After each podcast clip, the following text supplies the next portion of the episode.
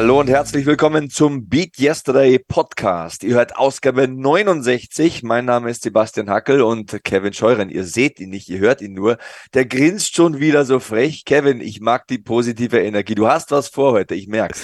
Ich habe vor allem Bock, ja, endlich mal wieder mit dir zu podcasten. Das ist ja jetzt schon wieder viel zu lange nicht vorgekommen. Äh, ich hoffe, euch da draußen geht's gut. Ich hoffe, dir geht's gut. Ich hoffe, euch allen, auch wenn es euch gerade vielleicht nicht so gut geht, könnt diesen Podcast nutzen, um einfach mal eine Stunde oder ein bisschen mehr abzuschalten und euch unterhalten zu lassen. Wir haben einen tollen Gast heute im Podcast, aber bevor wir zu ihr kommen, sprechen wir über dich, Sebastian, denn äh, die, die dich kennen, die, die wissen, wer du bist, die schon länger hier den Beat Yesterday Podcast hören, die wissen, Wrestling, das war dein Ding aktiv, dann wurde es als Kommentator passiv, aber natürlich trotzdem körperlich immer voll dabei, äh, wie man dich halt kennt. Ja, und jetzt hast du es wieder getan. Du bist in den Ring gestiegen, hast dein Comeback gefeiert bei der WXW in Oberhausen. Ich war live vor Ort und habe diese Momente mit dir genießen können. Ähm, die Anstrengung zum Glück nicht gehabt im Ring, aber äh, erzähl mal so ein bisschen. Also, wie waren die letzten Monate, so seitdem wir uns hier nicht gehört haben? Wie war es, wieder im Ring zu stehen? Ja, mein Leben hat sich da natürlich maßgeblich verändert. Also zuallererst mal habe ich meine Ernährung umgestellt, dann habe ich das Training intensiviert. Also ich habe immer morgens Cardio gemacht und abends Gewichte gestemmt.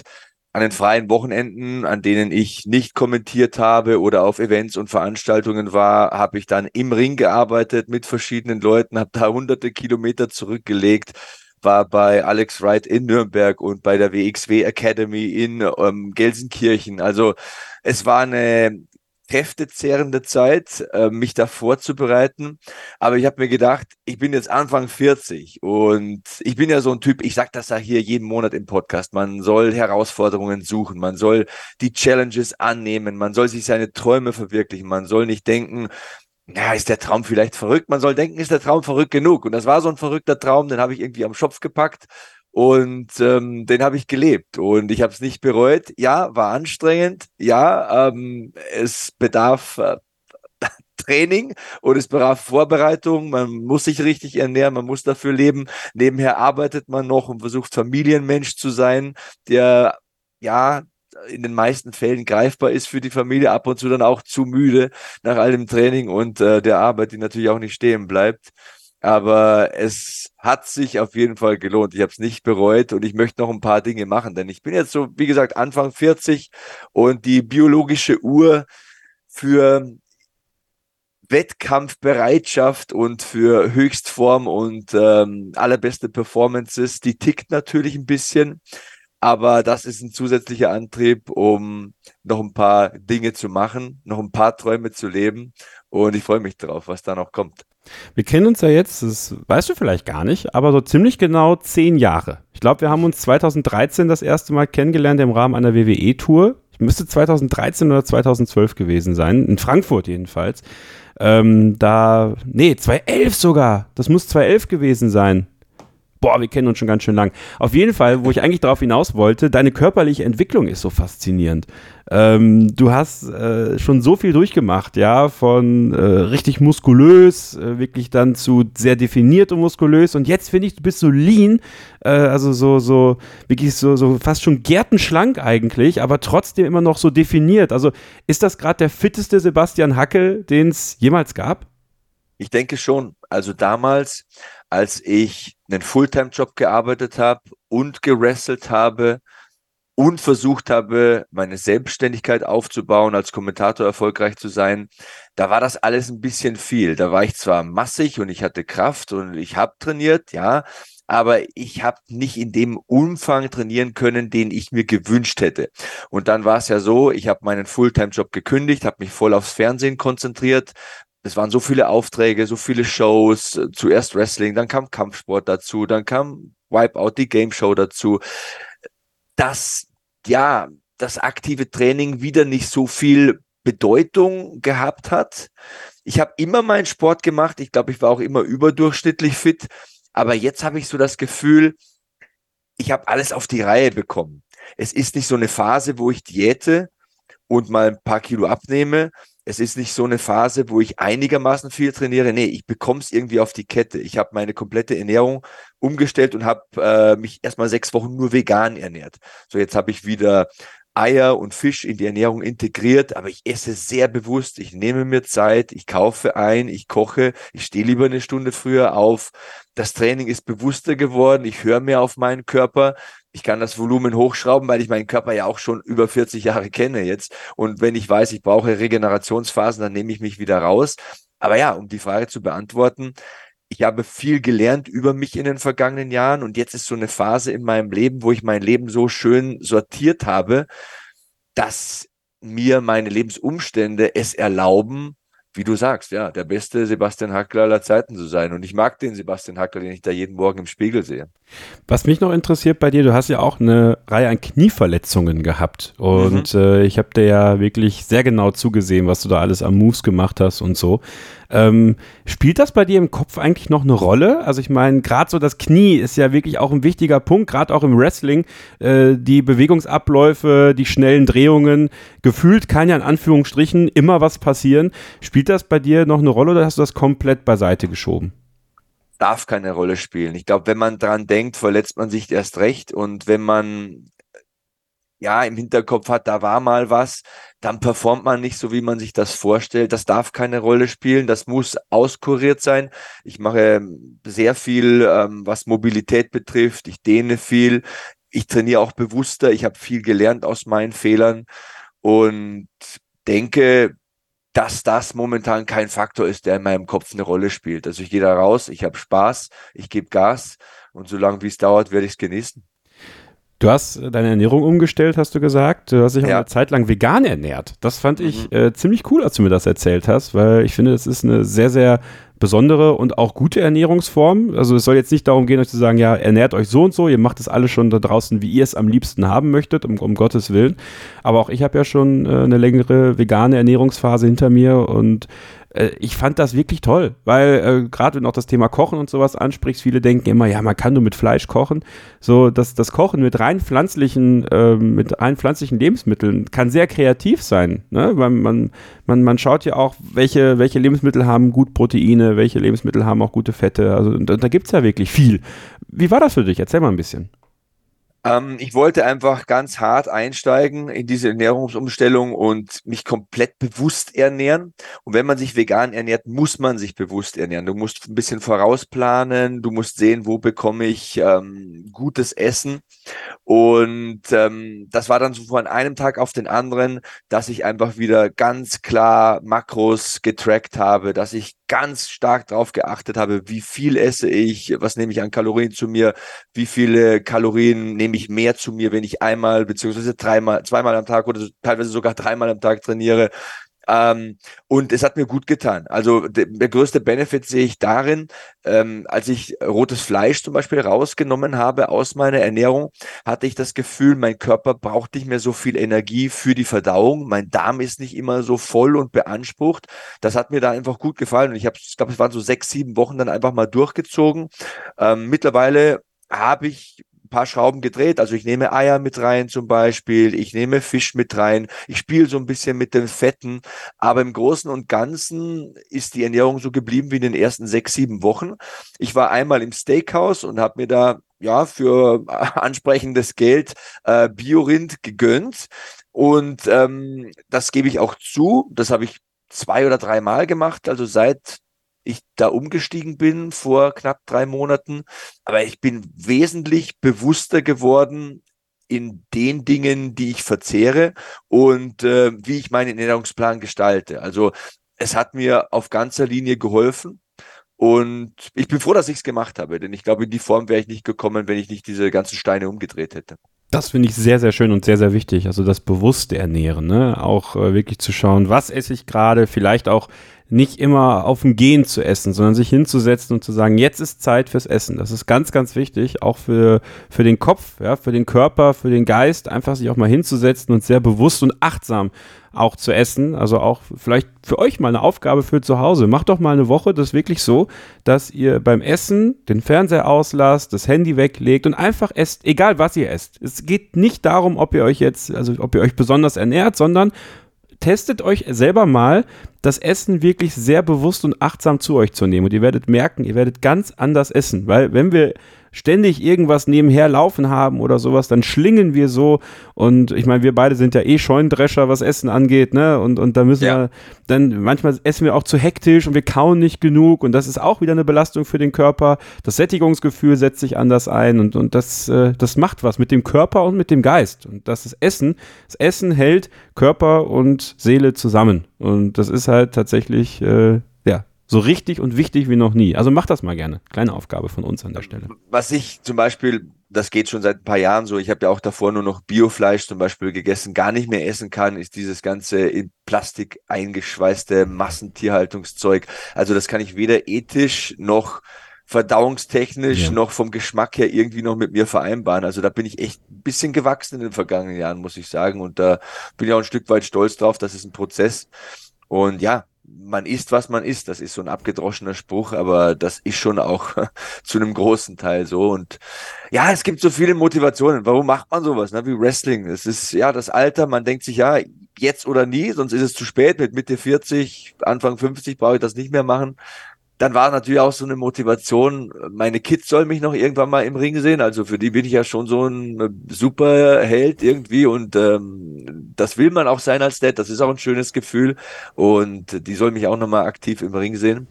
Und da waren eine Menge andere Sachen, also sehr ergreifendes auch. Also zum Beispiel in meinem Bekanntenkreis ist ein Mensch, ja, sehr krank geworden, hat eine relativ eklige Krankheit bekommen, die man keinem wünscht. Und äh, dann denkt man sich auch, irgendwie weiß man nie, wann es vorbei ist. Ne?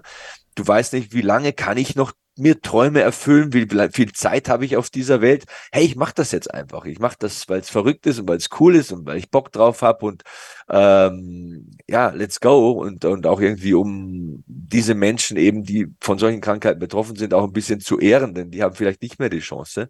Und dann hat das auch so eine krasse Eigendynamik angenommen. Ne? Du, du gehst auf Instagram, so nach der Verkündung von meinem ersten Match und dann habe ich 200 Nachrichten in meinem äh, Instagram-Posteingang und da ist ein Fan zum Beispiel dabei gewesen, der mir geschrieben hat, er ist an Krebs erkrankt und er ist auch in meinem Alter und er hat sich ein bisschen gehen lassen und er isst zu viel und er schaut nicht auf seine Gesundheit. Er könnte eigentlich viel mehr machen und das hat ihn jetzt so krass inspiriert. Er, er wird jetzt den Krebs besiegen und er wird mehr Sport machen und wird sich bewusster ernähren und er liest meine Postings und er verfolgt so meinen ganzen Social Media Verlauf und das ist schon ziemlich mächtig. Also das macht was mit dir.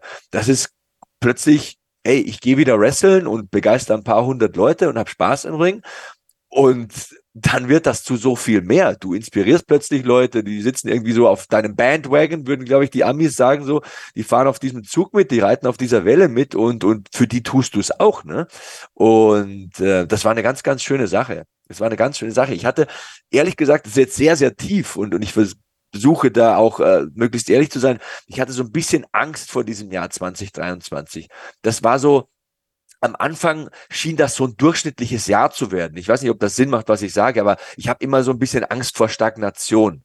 Ich habe immer Angst davor, dass Stillstand irgendwann Rückschritt ist. Wenn du stehen bleibst, dass du irgendwann so langsam und leise und paar Zentimeter für Zentimeter rückwärts gehst. Und dann hat dieses Jahr aber meine Erwartungen irgendwie so krass übertroffen. Also äh, diese letzten Monate, die waren beruflich so wahnsinnig erfolgreich. Wir haben Rekordeinschaltquoten ähm, auf dem Sender, den ich arbeite. Und, und dann gibt's interessante Entwicklungen beim MMA und im Kampfsport. Jetzt letztes Wochenende war ich wieder drei Tage unterwegs. Man hört es wahrscheinlich ein bisschen an der Stimme. Und dann kam die Sache mit dem Wrestling dazu und äh, meine Kids werden größer und und es ist ein geiles Jahr geworden. Es ist ein richtig geiles Jahr geworden und äh, trotz der Tatsache, dass ich ein bisschen auf mich zukommen habe lassen. Und es war kein Jahr der Stagnation. Ich bin sehr viel gewachsen und ähm, ja, habe auch immer wieder diese schönen Podcasts mit dir, wo wir diese interessanten Leute kennenlernen und wo du mir was aus deinem Leben erzählst und ich ein bisschen was mitnehmen kann und ich ganz genau zuhöre und aufsauge, was du mir so sagst. Und 2023 ist ein gutes Jahr, ein richtig gutes Jahr. Ja, kann ich auch so unterschreiben tatsächlich. Äh, wir können ja dann, wenn wir mit unserem interessanten Gast heute gesprochen haben, dann noch über das sprechen, was bei mir so los ist und äh, was auf unserem äh, Lifestyle-Magazin yesterday.org los ist. Aber Jetzt kommen wir zu Jana Wosnitzer. Jana Wosnitzer ist 29 Jahre jung, kommt aus Köln und ist jetzt zurückgekehrt nach Köln. War eine ganze Zeit lang in München bei Sport 1 und ist jetzt wieder zum RTL zurückgegangen und moderiert dort als eine der On-Air-Persönlichkeiten die NFL. Dort läuft die NFL ja exklusiv in Deutschland im Free TV und RTL fährt da richtig auf und hat sich mit diesem jungen Talent verstärkt.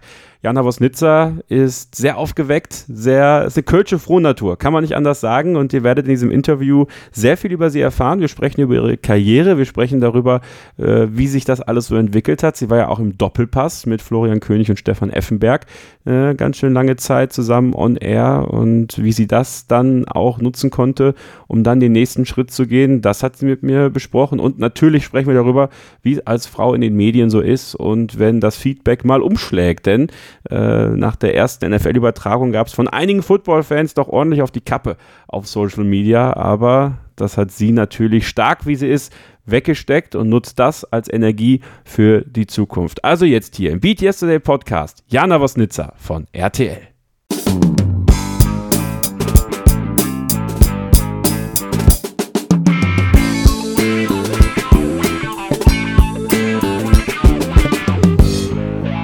Zu Gast im Beat Yesterday Podcast Jana Bosnitzer.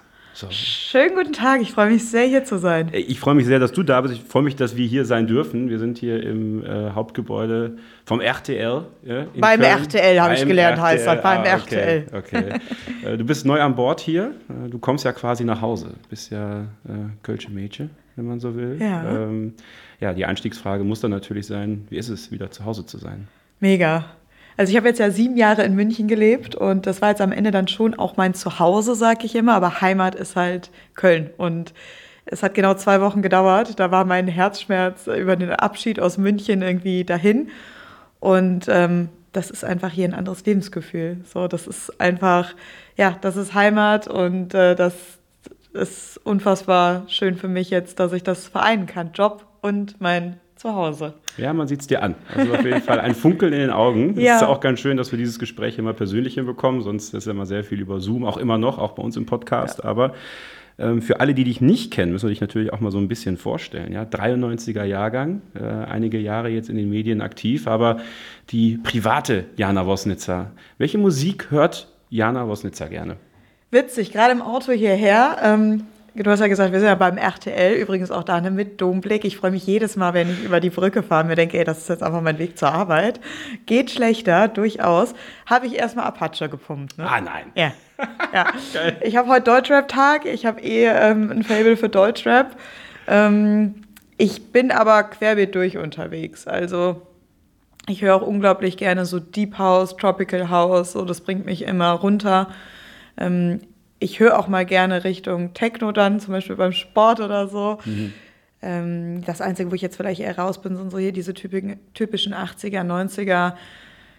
Ja, das ist jetzt nicht so meine Musik. Aber Airbnb finde ich auch gut. So 2000er, da steige ich wieder ein. Okay. Da bin ich dann wieder mit an Bord. Ja. Was ist dein Favorite Cheat Meal? Pizza. Pizza. Absolut Team Pizza, ja. ja. Ich, ich finde Burger und Pommes nicht so geil, muss ich sagen. Mhm. Ähm, esse jetzt auch sehr wenig bis gar kein Fleisch, deswegen ähm, bin ich bei Pizza ganz gut aufgehoben. Ananas auf Pizza? Nee, auf keinen Fall. Kein Fall rückbauen. Ne? rückbauen. Also nee, keine Ananas auf eine Pizza, bitte. Magst du Oliven? Ja. Sehr gut. Oliventheorie. Ja, ja. genau. ähm, wo oder wie entspannst du? Weil du hast ja wirklich, und man, man sieht es auch auf deinen sozialen Netzwerken, auf deinen Kanälen, die du auch selber pflegst, ja, das ist dir ja auch ganz wichtig, ja. ähm, dass du sehr viel unterwegs bist, dass du sehr viel machst auch. Wie entspannst du? Wie kommst du runter? Ähm, Sport ist ein ganz großes Thema. Also ich gehe unglaublich gerne laufen. Ähm, Spinning ist gerade so meine Addiction hier in Köln. Ähm, und Yoga halt. Also es hat mir auch sehr geholfen, um so ein paar ähm, Strategien für mich zu entwickeln. Man sagt immer im Yoga, das, was du auf der Matte praktizierst, das nimmst du auch mit in den Alltag. Ähm, also Yoga ist so quasi eine Philosophie zum Leben und das hat mir schon sehr geholfen, um so mit dem, ja, manchmal stressigen Alltag umzugehen. Und dann sagt man den Kölnern ja auch nach, trinkt er hier und da mal gerne ein Bierchen, feiert auch ganz gerne. Und äh, das ist für mich, also ich lade mit Freunden auch meine Akkus auf. Also so, ich brauche dieses Sozialleben schon auch, dass meine Social Batteries müssen schon immer gefüllt sein. Da ziehe ich enorm viel Energie dann auch für meinen Alltag draus. Also es kann man ein Gläschen Wein mit meiner besten Freundin abends auf der Couch sein oder mit der Mama oder mal schön essen gehen oder mal in der Stadt ein Bierchen. Bist du Kopfmensch oder Bauchmensch? Bei wichtigsten Entscheidungen, wichtigen bis zu wichtigsten Entscheidungen Bauch. Also je wichtiger die Entscheidung, desto mehr höre ich auf meinen Bauch. Bin aber schon auch sehr verkopft. Ich mache mir sehr viele Gedanken. Mhm. Ähm, zum Teil auch zu viele, definitiv. Ähm, deswegen versuche ich mehr und mehr in Richtung Bauchmensch zu gehen. So, jetzt kommt natürlich ein Thema, was für mich als äh, Fan von Bayern 04 Leverkusen sehr schwierig ist. Oh. Äh, der erste FC Köln. Das Interview endet an dieser Stelle dann wahrscheinlich auch schon. Genau, äh, ja, ich sitze ja nah an der Tür. sitze an der Tür, okay. du kannst flüchten. aber ich habe Thomas gerade abschließen, damit du nicht rauskommst. Spaß. Ähm, nö, ich habe auch kein Problem mit dem FC, ehrlicherweise. Ja. Ähm, ja, aber der erste FC Köln ist natürlich für dich äh, trotzdem äh, auch ganz wichtig. Ja. Ähm, Finde ich immer ganz interessant zu wissen, warum. Also warum, warum ist der erste FC Köln äh, so was Besonderes für dich? Ähm, zum einen, glaube ich, gehört es echt so ein bisschen in die Kölner Kultur. Ich glaube, da kommst du einfach als gebürtige Kölnerin, geboren in Köln, aufgewachsen in Köln, kommst du kaum drum rum, FC-Fan zu sein. Und ich finde, der Verein ist auch ein extrem fan-naher Verein und kommt über die Emotionen. Also der Slogan ist ja spürbar anders und ich finde, das trifft schon ganz gut beim FC. Ähm, und diese kölsche Mentalität, so dieses, wir gehen mit euch durchs Feuer. Hauptsache, ihr lasst 110 Prozent auf dem Platz. Das ist das Einzige, was der Fan hier in Köln sehen möchte. Diese Leidenschaft und diese Hingabe für den Verein. Der Rest ist dann, ist auch zweite nehmen wir dann auch. So, das ist dann auch in Ordnung. Und äh, das macht für mich diesen Verein irgendwie so besonders. Also ich sage mal, der, der Fan ist in Köln wirklich der zwölfte Mann. Ähm, und ja, das macht das halt, das ist ein Traditionsverein so. Nicht, dass ich was gegen Nicht-Traditionsvereine habe. So, das, da will ich jetzt gar nicht äh, hin. Aber es ist natürlich einfach dadurch extrem emotional, dieses ganze Thema. Was macht der FC dieses Jahr? Ähm, ich habe gesagt, solange äh, Steffen Baumgart da ist, mache ich mir keine Sorgen. Er hat sich ja vergangene Saison enorm darüber geärgert, dass dann doch der elfte Platz war in der Abschlusstabelle und kein einstelliger Tabellenplatz ich finde, die Ziele, die man sich setzt, müssen immer ambitioniert sein. Deswegen äh, lass uns das Ziel setzen, dass es ein einstelliger Tabellenplatz wird. Ich finde dieses Ziel aber auch sehr ambitioniert. Also beim FC ähm, kommt es, glaube ich, vor allem darauf an, Ruhe zu bewahren, innerhalb und auch außerhalb des Vereins, eben im Umfeld. Und da sind wir mit Christian Keller und Steffen Baumgart, finde ich, sehr, sehr gut aufgestellt. Und ähm, deswegen bin ich großer Befürworter, Befürworter von organischem, langsamem Wachstum. Also ich nehme auch noch mal einen elften Platz und wenn es mal der zwölfte oder dreizehnte ist, ist auch okay. Hauptsache kein Abstiegskampf. Gut. Dann kommen wir noch mal zurück zu dir. Wie kommt man vom BWL-Studium zum Journalismus? Ja, das ist eine ganz interessante Geschichte, weil meine Mama hat damals nach meinem Abi zu mir gesagt, hör mal, hier in Köln an der Sporthochschule gibt es jetzt einen neuen Studiengang, Sportjournalismus. Und dann habe ich in meinem jugendlichen Leichtsinn ähm, gesagt, Mama, ich möchte was Richtiges werden. Echt? Ja. Nein. Doch. Geil. Bin also dann nach Mannheim ähm, und habe dort BWL studiert und dachte halt irgendwie, ja, ich mache was mit PR, hier Apple oder Coca-Cola. Ich wollte mal in New York leben und so richtig so Business. Und habe sowas von schnell gemerkt, dass diese Welt, in die ich mich da begeben habe, überhaupt nicht meine ist. Und ich war in der Schule relativ gut. Und in Mannheim war ich halt nicht mehr gut. Und ich habe mir immer gedacht, also warum, warum läuft es denn jetzt hier auf einmal nicht mehr? Mhm. Und die anderen, die halt gut waren, hatten halt einfach Passion für das, was sie gemacht haben. Und da habe ich mir gedacht, nee, Jana, also das kann es hier gerade alles nicht sein. Ähm, wenn das Herz nicht mit dabei ist, dann wird es auch am Ende nie gut werden. Und Sport war schon immer ein Teil meines Lebens, so, also jetzt sowohl als Fan als auch jetzt, dass ich selbst immer sehr, sehr sportlich war ähm, ja, war ich dann relativ schnell beim Sport und bin dann ganz kleinlaut wieder zu meiner Mama angekrochen gekommen, habe gesagt, du Mama, vielleicht hattest du doch recht. Ich würde dann jetzt in die Richtung Sportjournalismus gehen. Ja, man sollte immer auf die Mutter hören. Ja. Also in den meisten Fällen zumindest. Also äh, vielleicht nicht immer, immer, aber immer aufs Herz. Immer Darauf aufs können Herz, wir uns ja. einigen. Ja, immer aufs Herz. Ja. Ähm, also was bei dir in deiner Vita finde ich ganz interessant ist, dass du dann auch den Schritt ins Ausland gemacht hast mhm. äh, und in San Diego ähm, studiert hast. Ähm, der Lebensstil da ist natürlich auch ein ganz anderer als in Deutschland und wahrscheinlich auch die Art zu studieren ganz anderer als in mhm. Deutschland. Was hat dir die Zeit in Amerika sowohl für deine beruflichen Ideen als auch dir persönlich gebracht? Ja, jetzt rückblickend an der Stelle, wo ich jetzt gerade bin, muss man natürlich sagen, die Verbindung schon mal, die erste Connection zum Football. Das ist natürlich ähm, oft weißt du es in dem Moment, wo du was durchlebst, ja nicht, wofür es dann am Ende des Tages mal gut ist. Aber rückblickend machen viele Dinge oft Sinn. Mhm. So, das ist echt, jetzt höre ich mich alt an. Ja, noch habe ich die zwei davor, ich werde 30 dieses Jahr. Ähm, aber das ist tatsächlich so. Ähm, weil das ist natürlich da drüben ein Riesenthema. Also da war mein Alltag wirklich von Football bestimmt, sowohl am College als auch dann, dass man am Wochenende halt ähm, NFL geschaut hat. Und ähm, ich habe mich auch dort an der Uni dann tatsächlich äh, sehr auf Journalismus fokussiert. Ich durfte da meine Kurse frei wählen, bin halt auch da dann stark in den Bereich Journalismus gegangen. Und die Grundlage für mein Englisch wurde da natürlich auch gelegt. Das übrigens sehr gut ist. Dankeschön, also Dankeschön. Wirklich brutal. Als du Darts gemacht hast bei Sport 1 und die äh, englischen Interviews gemacht hast, ich so, oh. Ja, vielen Dank. Ja, das, äh, auch das, ne? Das ist äh, klar, jeder sagt immer, es ist so toll, wenn man gut Englisch sprechen kann. Aber das habe ich in meinem Job jetzt natürlich auch enorm von profitiert, eben mhm. bei der Darts-WM ähm, vornehmlich. Ja, und ansonsten ist es einfach, es war eine Riesenerfahrung, weil ich war 20, äh, als ich das gemacht habe. Also doch noch relativ jung. Ähm, und das prägt einen natürlich, wenn man da echt mal ein halbes Jahr von zu Hause weg ist und das jetzt auch echt über den Teich, also egal was jetzt war, allein der Zeitunterschied und auch halt die Distanz, es war klar, egal was jetzt ist, ich kann nicht mal eben nach Hause. Und äh, das prägt einen dann, glaube ich, schon so in Sachen Selbstständigkeit und so.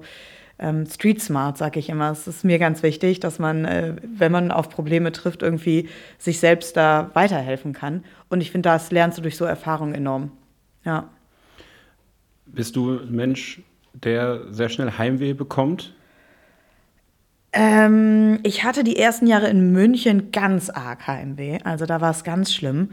Ähm, das hat sich aber mit der Zeit gelegt. Ich hatte früher, war ich überhaupt kein Heimweh-Mensch. Das kam jetzt echt erst in den letzten Jahren, dass ich immer stärker so gespürt habe, so schön es überall ist, zu Hause ist es doch am schönsten. So, und damit meine ich jetzt Köln ähm, mir ist schon wichtig, so eine Base zu haben. Also ich glaube, gerade weil der Alltag halt sehr unruhig ist und viel los ist, ist es mir schon immer wichtig, dass ich ein Zuhause habe, in dem ich mich wohlfühle. Das gibt mir dann so ein Gefühl von Stabilität. So, dann darf drumherum auch alles äh, noch so chaotisch sein.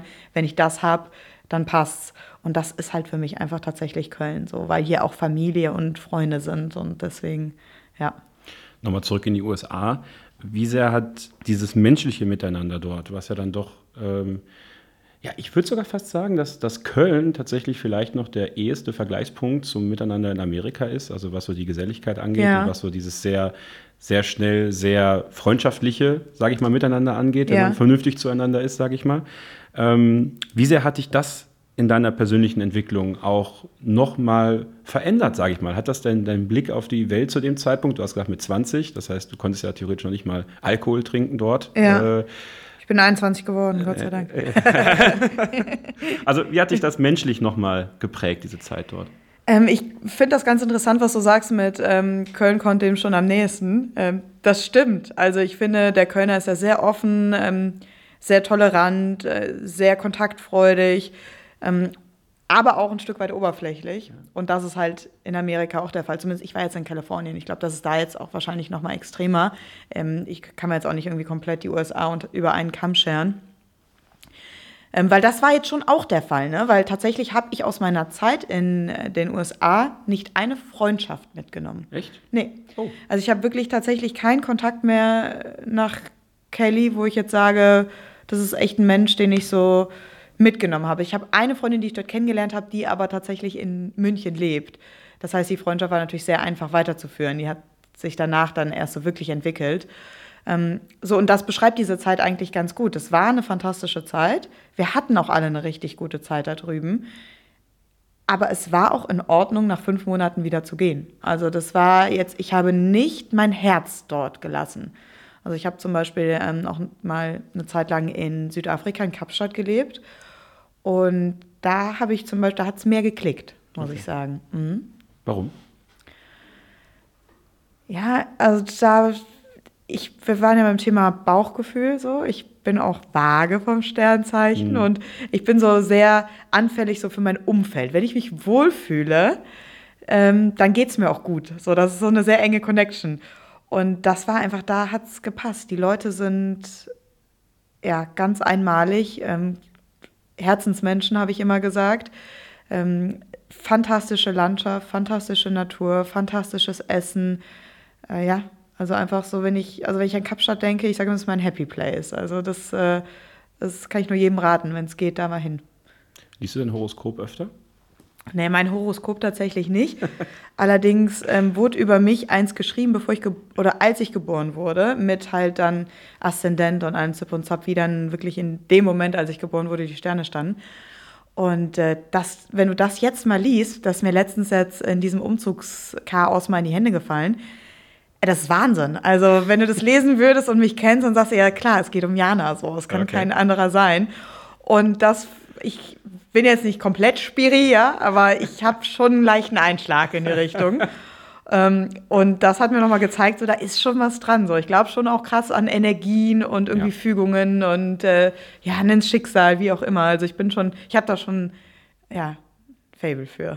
Ich, ich tatsächlich ist es was, äh, was wir auch im, im Podcast öfter mal besprechen. Also ähm, äh, tatsächlich ist es auch, was ich denke, dass es halt vieles passiert aus dem Grund. Ja. Also zu sagen, alles passiert aus dem Grund, ist wahrscheinlich auch falsch, aber ich glaube, vieles soll zu gewissen Zeitpunkten so passieren, wie es passiert. Wenn man eine gesunde Selbstreflexion hat, äh, bei mir war es zum Beispiel ein Ansatz der Therapie auf, auf eine Weise. Ja.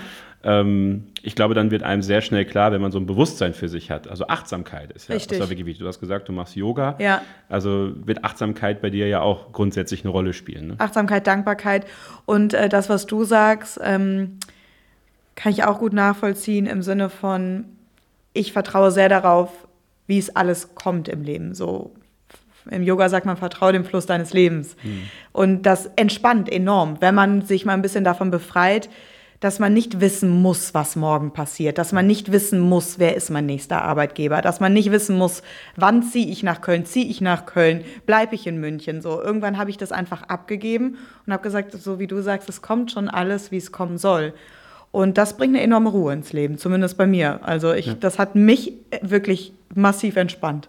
Ja, da bist du aber wahrscheinlich schon weiter gewesen in jüngeren Jahren, als ich das persönlich war. Also ich habe mir immer sehr viel Gedanken gemacht und, und, musste immer alles sehr gestresst und sehr schnell erreichen und sowas. Ey, ich auch, ist, ich äh, auch. Also das ist auch immer ein bisschen leichter gesagt als getan. ja, aber die Erfahrung ja. macht es dann halt. Ne? Richtig, ne? richtig. Ja. ja.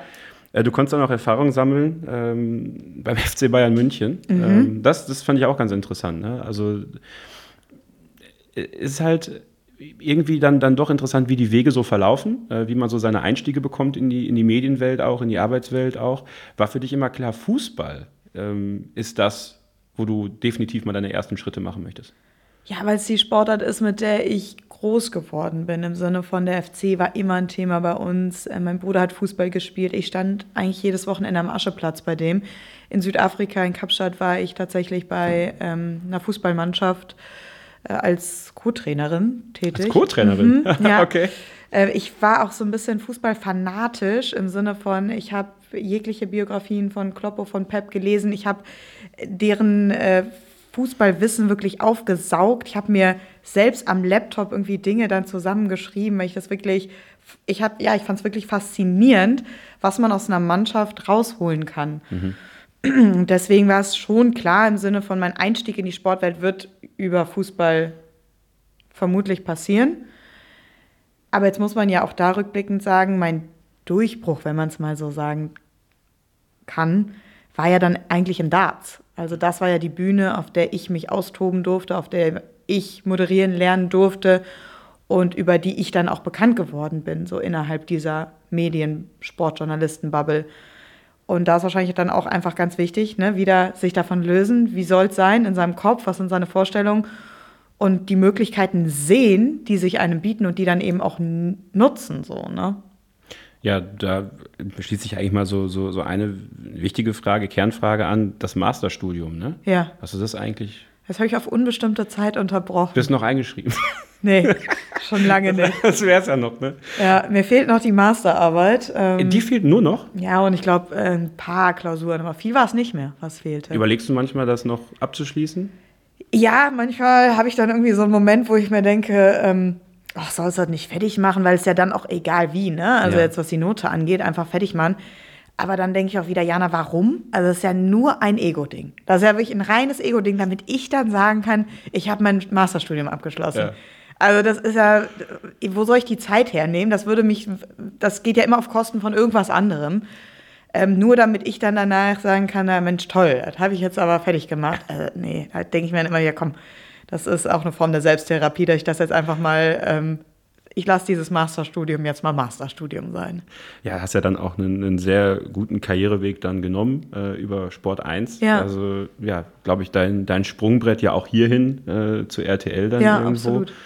Ähm, wie ist das damals zustande gekommen? Also ich meine, es ging über ein Praktikum hin, über ein Volo, also auch ein sehr, ja, sozusagen gerader Weg eigentlich, wie Ja. man den in der Medienbranche halt des Öfteren so macht.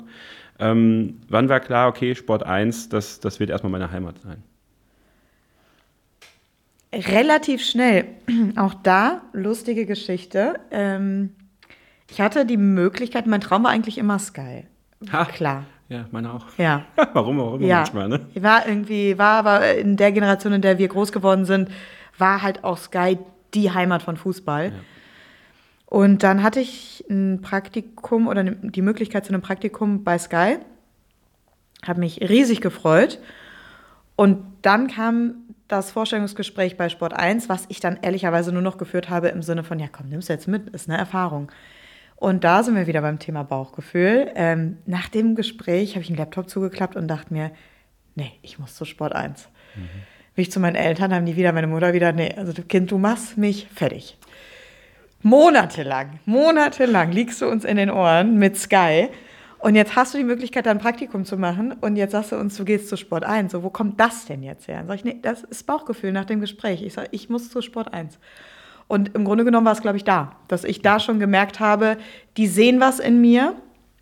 Und ich hatte ein unglaublich gutes Gefühl, ähm, mit denen Weg zu gehen. Und das hat sich als wirklich richtige Entscheidung im Nachhinein herausgestellt. Und deswegen ähm, vertraue ich auch wirklich oder versuche immer auf mein Bauchgefühl zu vertrauen, wenn die Entscheidungen wichtig werden, groß werden, ähm, weil ich glaube, das äh, zeigt einem schon den richtigen Weg.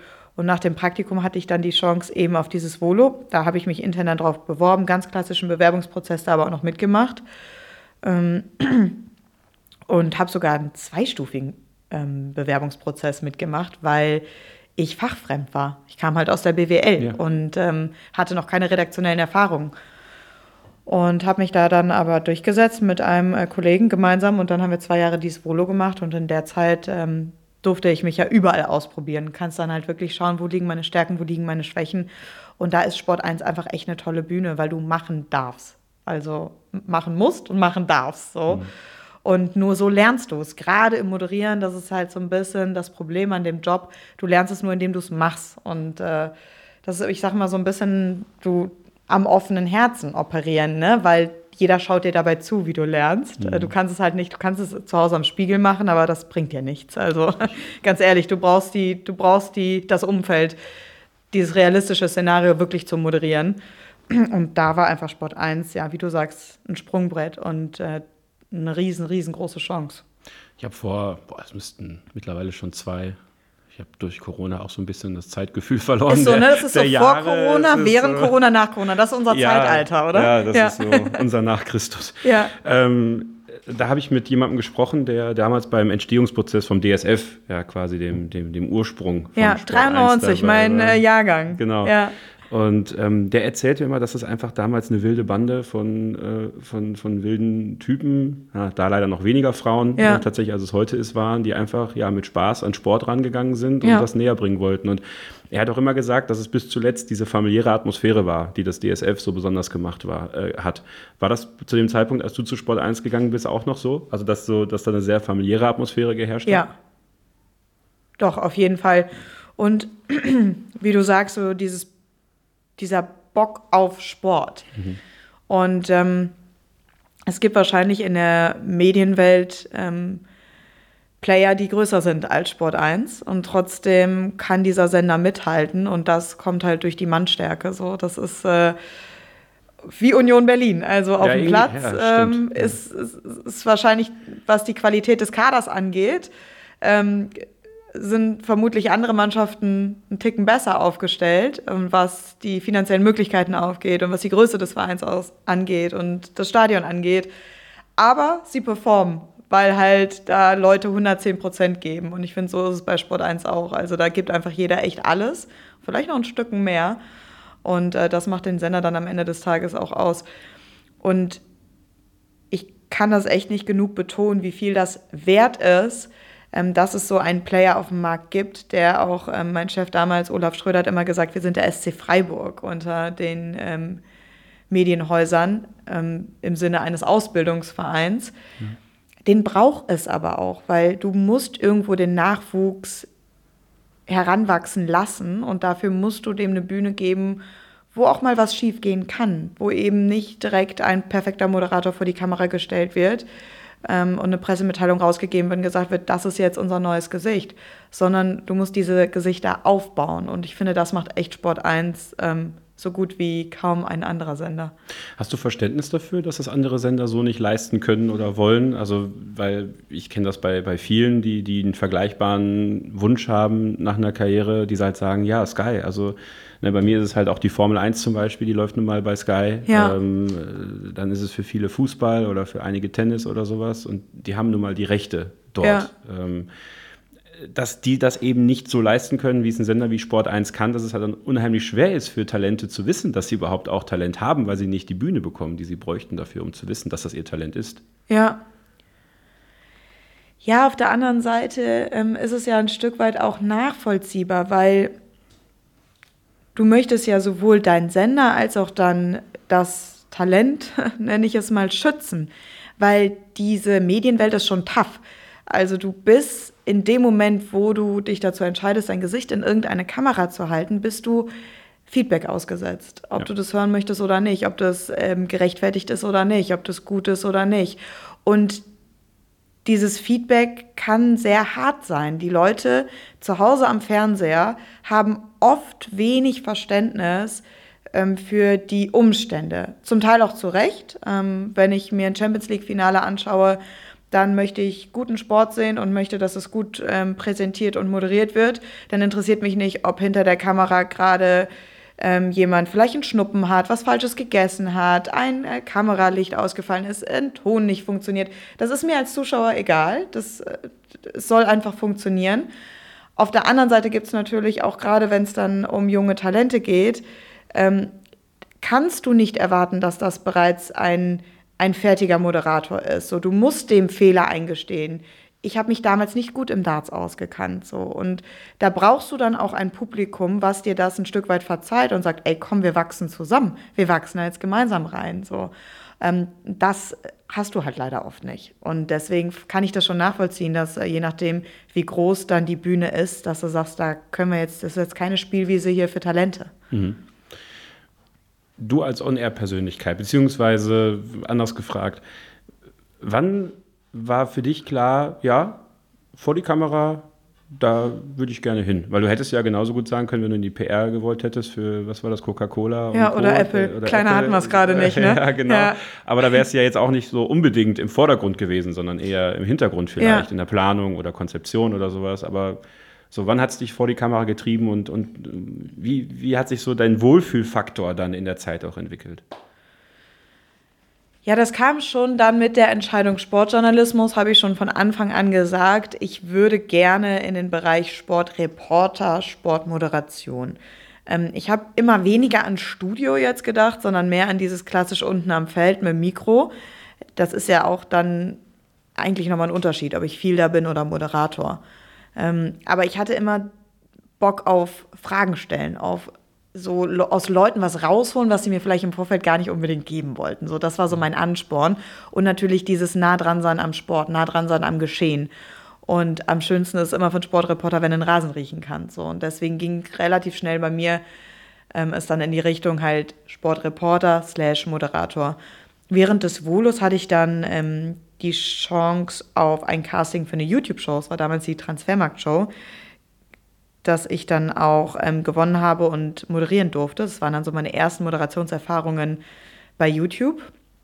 Das heißt, alles aufgezeichnet und äh, nicht live. Und wenn du es verhauen hast, konntest du es noch fünfmal machen.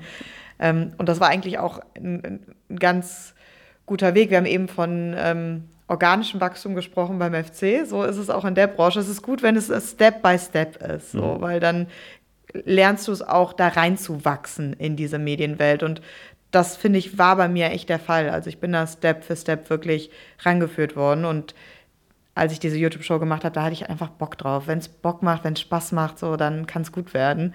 Und das war da einfach der Fall. Und dann habe ich halt versucht, weiter in die Richtung ähm, zu pushen, so und äh, habe mich dann halt auch Natürlich gibt es dann auch Leute im Sender, die sagen, hey, da ist Potenzial im Bereich Moderation. Ne? Das sehen natürlich auch die Leute, die da arbeiten, die das seit 30 Jahren machen. Die haben natürlich Erfahrung. So, und dann kommt eins zum anderen. Du hast ja zwei Markenkerne für dich dann irgendwann entwickelt. Der erste war Darts. Ich glaube, der zweite, in dem ich dann die meisten, die auch den Podcast hören, mitbekommen haben, die Fußballfans sind, den Doppelpass. Ja. Ähm, beginnen wir erstmal mit dem Darts, weil ja. das ist ja ganz interessant, dass, dass so ein bisschen das Darts-Wachstum in Deutschland ja so ein bisschen mit deinem persönlichen Wachstum äh, irgendwie einhergegangen ist. Ne? Ja, Weil im stimmt. Endeffekt, das, das, so, das korreliert schon ziemlich. Ähm, erstens natürlich irgendwo auch ein, Lob für dich, glaube ich, weil äh, es geht dir ja nicht nur um die Spiele, sondern auch die Berichterstattung drumherum, die Interviews, das, was ihr alles produziert habt, auch drumherum, finde ich den Dartsport auf jeden Fall nochmal in Deutschland auf ein anderes Level gehoben habt. Ja. Ähm, du hast gesagt, du kannst dich am Anfang nicht so mit dem, mit dem Dartsport aus. Ich finde, das ist ja eigentlich auch eine schöne Herausforderung, äh, sowas anzunehmen und zu sagen, okay, ja, fuchse ich mich rein, finde ich cool. Ja. Ähm, ja, und biete dir natürlich auch die Möglichkeit, in einer Nische die Marke Jana Wosnitzer im Grunde vernünftig auszuarbeiten. Total. Also es war ein totaler Glücksfall ähm, mit Darts. Ich bin da echt ins kalte Wasser reingeworfen worden und dachte mir auch erstmal so, okay, Darts, let's see. Ähm, das hat mich dann relativ schnell gepackt, weil die Atmosphäre da vor Ort ist natürlich schon einmalig und das steckt an. Es hat dann nicht lange gebraucht, dass ich Feuer und Flamme für diese Sportart war. Mm, es war aber auch sehr dankbar für mich, weil genau das, was du sagst, es war so ein bisschen gemeinsames Wachstum. Und ich finde, der Darts-Fan war auch damals sehr tolerant mit mir. Der hat sich erstmal gedacht, gut, was steht denn da jetzt? Was steht denn da jetzt vor der Kamera? Das habe ich auch noch nicht gesehen. Okay. Ja, gut, die kennt jetzt, glaube ich, noch nicht alle Dartspieler. Aber irgendwie ist sie sympathisch. So, ne? Passt da natürlich dann auch irgendwie mit so einer kölschen Schnauze ganz gut rein. Ähm, ich, ich bin auch überhaupt nicht menschenscheu. Ich liebe es, mich in so Menschenmassen dann auch zu werfen. Mhm. Ähm, irgendwie habe ich mal gesagt, das ist hier wie, wie Karneval und Wiesen zusammen. Hier im Elli Pelli, da hat irgendwie alles, es war ein Match. Und das hat, glaube ich, der Zuschauer dann auch gespürt so, und hat dann darüber hinweggesehen, dass ich jetzt noch nicht der Darts Pro war. Ähm, aber er hat gemerkt, dass ich es einfach mit Leidenschaft mache, mit Herz und diesem Sport eine Bühne geben wollte. Und ich finde es auch schön, Sportarten eine Bühne zu geben, die jetzt nicht so im Fokus stehen, weil es dreht sich halt nun mal viel um König Fußball. Und andere Sportarten haben das auch verdient. Und Darts gehört definitiv dazu. Und äh, mich hat diese Faszination gepackt und ich wollte diese Faszination den Leuten vermitteln. Weil es ist auch nicht nur dieses, wir trinken ein Bierchen und singen witzige Lieder, sondern es ist auch ein unfassbar beeindruckender Sport. Also die Präzision und diese mentale Stärke, die da gefordert ist, im Kontext mit dem, was da hinter einem abgeht, ja, mit dreieinhalbtausend feierwütigen Menschen, ähm, das ist einfach einmalig. Und das hat mich fasziniert und das wollte ich gerne vermitteln. Und ähm, da, äh, wie du sagst, konnte ich echt mit Darts und mit den Darts-Zuschauern einen gemeinsamen Weg gehen, was für mich in meiner Karriere, glaube ich, echt ein Glücksfall war. Ja, ich bin ja auch hier, um die Honigmus mal zu schmieren. Ja, das mega. Ich gehe drei Zentimeter größer dass, raus. Das gehört. Sich so, finde ich, was mich an dir immer sehr beeindruckt hat, und das habe ich dir gerade im Off schon gesagt, aber schäme mich auch nicht, das im, im On zu sagen. Ich bin halt schon seit Jahren großer Fan von dir und, und äh, finde das sehr, sehr gut, was du machst, weil du eben sehr authentisch bist. Ja, danke. Und ich glaube, das ist etwas, was äh, viele Leute einerseits gut finden, andere aber natürlich auch nicht, ne? wenn man mhm. authentisch ist und halt ist, wie man ist. So. Ja. Und ich glaube, das ist dann, ähm, das ist dann, glaube ich, etwas, was man sich auch beibehalten muss.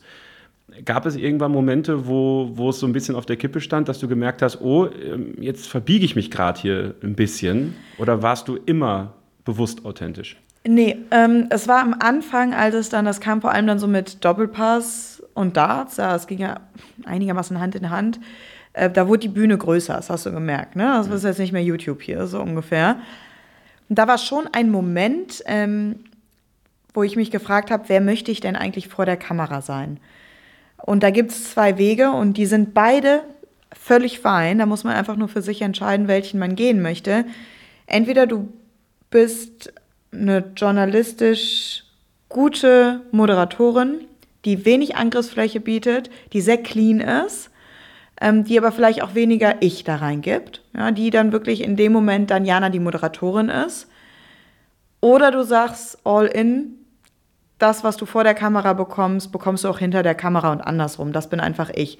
Damit, wie du sagst, bietest du den Menschen aber auch mehr Fläche, um eben anzugreifen oder zu kritisieren, weil daran stoßen sich Leute, weil dann sagt der eine, ey, diese kölsche Schnauze taugt mir gar nicht und der nächste sagt, ich finde ich mega. Mhm. Ähm, das sind einfach das, ich glaube, da muss man für sich dann einfach entscheiden, was möchte ich, wo sehe ich mich. Ich habe da, ich hatte, ich weiß, dass ich eine Phase hatte, wo ich wirklich darüber intensiv nachgedacht habe und irgendwann aber gemerkt habe, ich kann das gar nicht anders als ich sein vor der Kamera weil nur dann wird es, glaube ich, auch einfach gut, weil das ist ja, ich möchte all in gehen so und ich mache das ja aus einem Grund, weil ich das wirklich aus dem tiefsten Herzen mache. Mir macht das so viel Spaß, was ich da tue und ich mache das aus Leidenschaft. Und ich kann das nur vermitteln, indem ich dann auch so bin, wie ich bin. Ich kann da nicht in eine Rolle schlüpfen. So. Und deswegen habe ich dann da für mich relativ schnell entschieden, ähm, ich bin einfach Jana vor oder hinter der Kamera. Und egal wie groß die Bühne ist, ich versuche mir das auch definitiv beizubehalten. Ja, und das war beim Doppelpass, glaube ich, auch etwas, was diese Runde sehr erfrischt hat. Also ich denke, das war von all den, also von all den Co-Moderatorinnen, äh, die sie eingesetzt haben, hast du, glaube ich, tatsächlich ähm, dieses sehr Nahbare mitgebracht, was, was, denke ich, sehr viele Menschen auch angesprochen hat. Ne? Weil du, du kamst dann halt rein und hast die Frage halt auch mal ein bisschen frecher formuliert, ja. als, als vielleicht Florian das gemacht hätte. Ähm, trotzdem glaube ich, dass er als der, der, der Spielpartner äh, in dem Sinne, also dieses kleine Tennisdoppel, was ihr ja. da quasi gebildet habt, glaube ja. ich, sehr dankbar war. Ne? Weil ich, ich denke, Flo hat dieses Talent, ähm, eine, eine sehr hohe Empathie mit, mit Witz und auch Charme und auch Frechheit reinzubringen, die, die euch, finde ich, in der Dynamik immer sehr ausgemacht hat. Ja, und auch da, ähm, dieses Trio, Stefan Effenberg, Flo König und ich, wir haben uns auch off-air oder verstehen uns unfassbar gut. Und auch das, glaube ich, ist dann einfach was, was man vor der Kamera spürt. Ja. Und deswegen glaube ich auch an diesen Weg, dass man es nur, also für mich geht es nur so, dass ich das, das ist für mich dann echt und ehrlich. Und ich glaube daran, dass das die Zuschauer selbst über den Bildschirm dann spüren, weil wir haben so oft das Feedback bekommen, dass ähm, dieses Trio, dass wir drei einfach so gut harmonieren und dass die Leute ähm, da so einen Spaß dran haben, uns bei der Arbeit zuzusehen, bei der wir Spaß haben. Und das, also ein schöneres Kompliment gibt es ja gar nicht. Und äh, deswegen ähm, dieses du bist so authentisch, ist eigentlich für mich immer das Schönste, was man mir sagen kann tatsächlich, weil dann bringe ich das, was ich mache, ja glaubhaft rüber. Ja. Ja, und das äh, finde ich ist schon mal unglaublich viel wert. Absolut. Also ja. es ist auch nicht nur, weil du jetzt hier sitzt, dass ich das sage. Ja. Also deswegen, und ganz ähm, interessant dazu, das, das, das ist jetzt, äh, habe ich letztens irgendwo mal aufgeschnappt, ähm, weil ich selbst sehr perfektionistisch bin und äh, mir dann immer denke, oh nee, also das war jetzt, das hättest du jetzt aber irgendwie mal mehr auf den Punkt bringen können oder da hast du dich jetzt einmal verhaspelt oder ach, weiß ich nicht. Und da habe ich mir dann auch gedacht, oder irgendjemand mir gesagt, du, aber Perfektion ist auch nicht unbedingt das, wonach Leute streben oder sich mit identifizieren. Und das ist vielleicht auch in diesem authentisch mit drin. Vielleicht ist es gar nicht so sinnvoll, immer zu sagen, oh, ich möchte jetzt die perfekte Sendung hinlegen. Sie sollte fehlerfrei sein, ja, ähm, was jetzt das Inhaltliche angeht. Aber ansonsten dieses mit Ecken und Kanten ist vielleicht dann auch ein Stück weit das, äh, was einen ausmacht. Und für die Leute dann, du hast eben gesagt, nahbar. Mhm. Vielleicht ist es dann das, weißt du, dass sie sich denken, ja, nee, also das war jetzt nix, Jana, aber das ist irgendwie dann halt dann auch das, wo sich Leute zu Hause auf der Couch denken, jut, passiert. Ja, ist ganz interessant. Ne? Jetzt, wo ich drüber nachdenke, äh, mache ja noch für, ein, für einen großen Formel-1-Kanal äh, Livestreams und YouTube äh, tatsächlich auch. Äh, ein bisschen, bisschen vergleichbar. Und letztens war ich auf einem Konzert und plötzlich merkte so, oh, einer guckte mich dann die ganze Zeit an und dachte so, ja, also ich habe eigentlich nur darauf gewartet, dass er dann mal kommt. Weil ich, ja. Der hatte wahrscheinlich gerade versucht zu verstehen, wer ich bin und sowas. Und das war tatsächlich so. Und der hat mir auch ein super schönes Kompliment gemacht, nämlich genau das. Also, dass wir halt nicht so gestriegelte Berichterstattung machen, sondern dass wir halt wir sind. Ich fange auf einmal an zu singen, wenn mir irgendwas einfällt oder so. Also völlig Banane manchmal, aber eben authentisch. Und ja. ich finde, das ist eigentlich wirklich das schönste Kompliment, was man ja. bekommen kann, weil ja, Ahnung, finde ich, ist etwas, das kann man sich aneignen. Ja. Ähm, und auch bei Formel 1-Fans ist es so, wir kommen hier gleich noch auf, auf Football hier zu sprechen. Äh, also je nischiger, in Anführungsstrichen, das Publikum wird, desto eher fallen inhaltliche Schnitzer mal auf. Und das ist auch vollkommen fein. Ja. Dafür sind ja auch die Fans auch da, dass sie einem das dann auch lautstark sagen. Ja. Aber viel schöner finde ich dann, wenn, wenn die Art und Weise, wie wir das machen oder wie du das machst oder, oder wer auch immer da, wer immer in dem Bereich ist, das macht.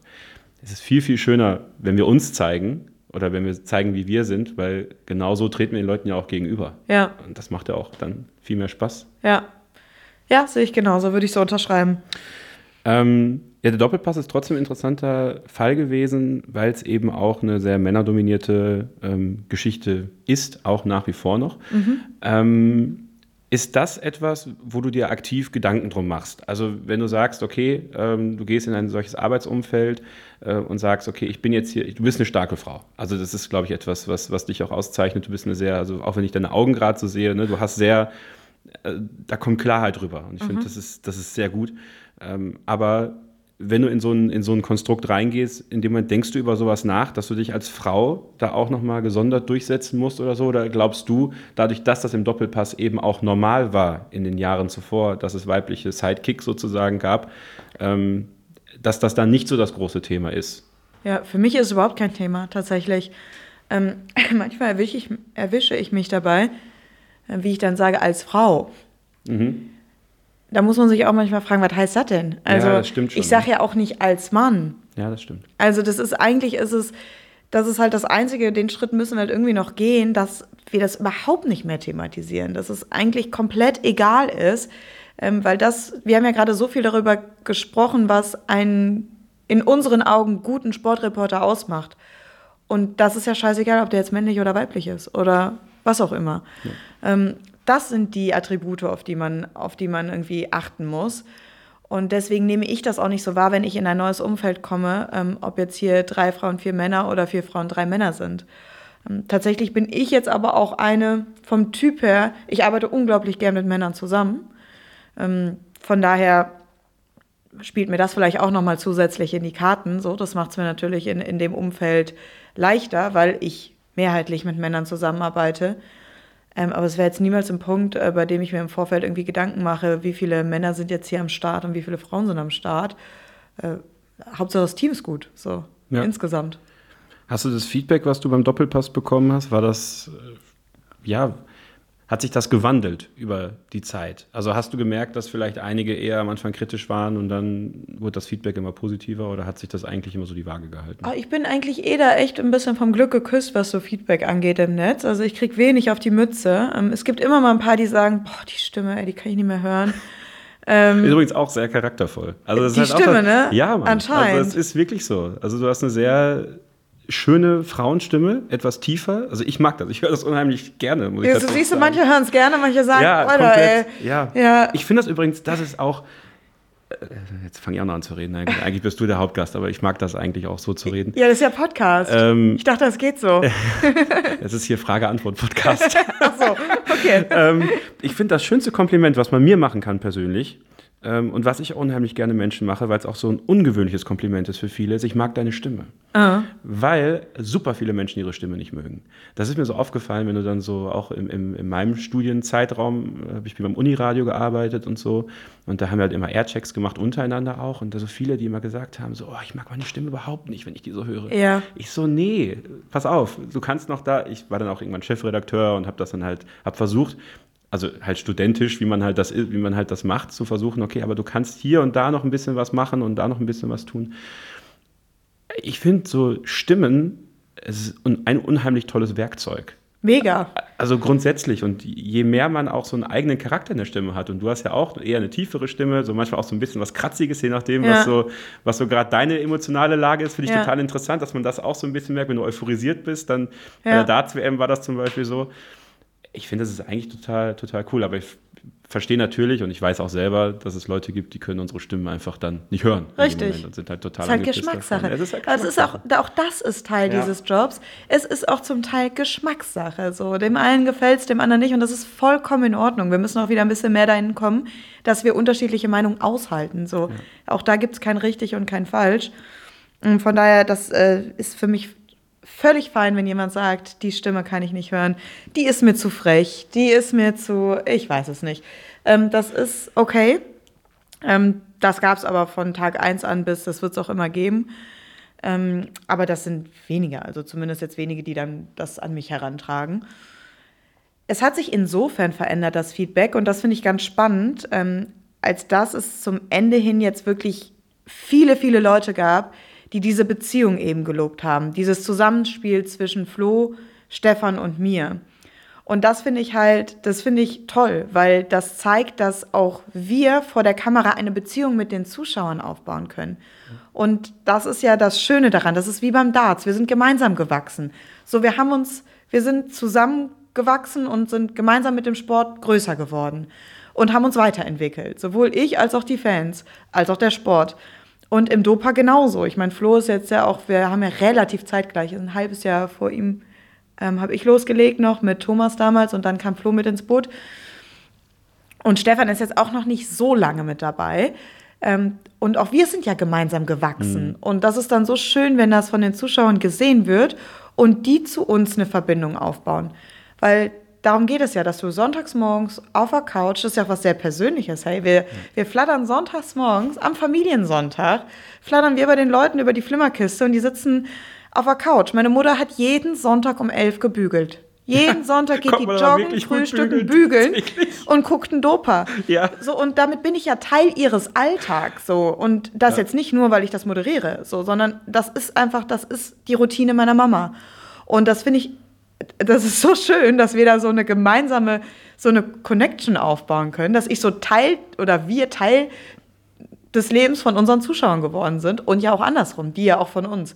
Und insofern hatte sich halt das Feedback verändert. Es ist persönlicher geworden. Ja, der ja. tatsächlich, finde ich, ist das Stefan Effenberg in der Rolle als, als Experte auch in dieser Dynamik mit euch beiden. Das stimmt, das habe ich so, so noch nicht so vor Augen gehabt, aber auch sehr, sich sehr entwickelt hat nochmal. Ja. Finde ich auch in der Wertschätzung der Leute nach außen hat er immer dann doch auch nicht immer das beste Image in Deutschland, ja. aber ich finde, das hat sich dann echt äh, gewandelt. gewandelt auf jeden Fall. Ja. ja, stimmt.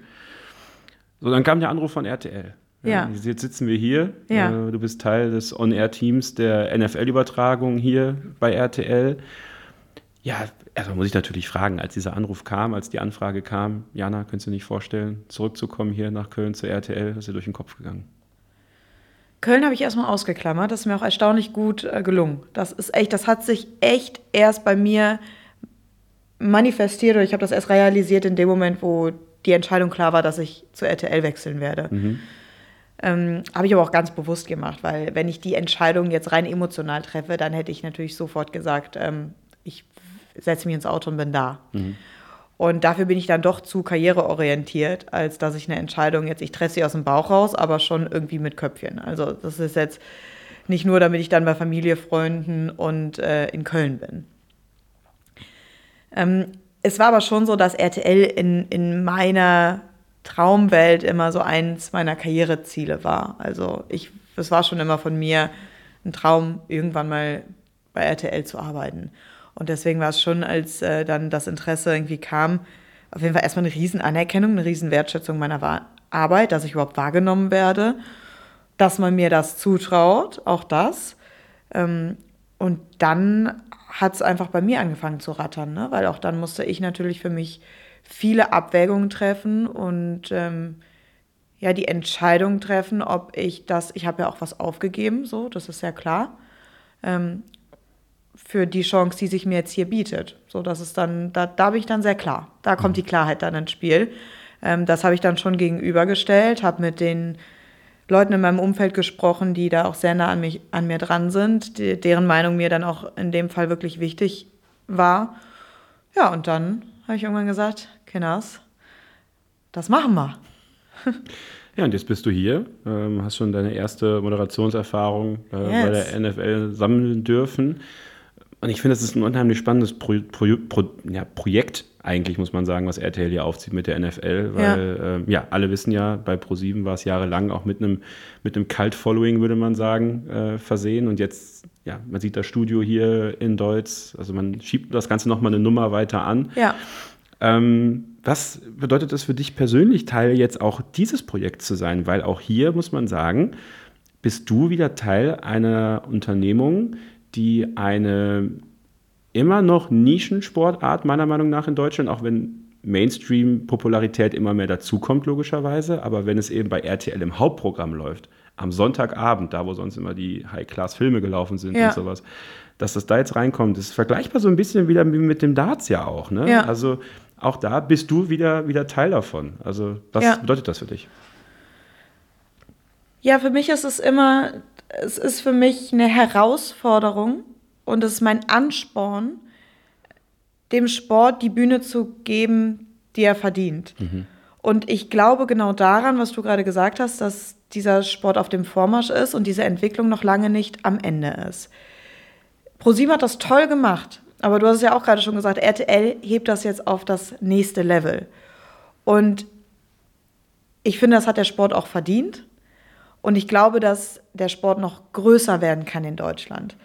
Und ich kenne es ja von mir selbst. Erstmal erschlägt dich Football, weil es ein unglaublich komplexer Sport ist. Es ist aber ein, da, ein ganz fantastischer Sport. Der, auch da steckt für mich ganz viel an Faszination drin. Und das ist immer das, wie beim Darts eben. Ich muss spüren, ist da was, was mich fasziniert und dann möchte ich das mit so vielen Menschen wie möglich teilen, weil ich glaube, dass der Sport das verdient hat. Und das ist bei Football der Fall im Sinne von, dass ich glaube, dass der Sport Sport und Entertainment so gut vereint wie kein anderer. Und deswegen glaube ich, passt er auch zu RTL so gut wie zu keinem anderen Sender. Ähm, weil auch dieses Haus vereint Sport und Entertainment. Und der Fußball hat für mich in den letzten Jahren schon Probleme, Challenges, ähm, denen er gegenübersteht. Es ist sehr glatt geworden alles. Daran haben auch wir eine Teilschuld als Medien, als Konsumenten, als Fans.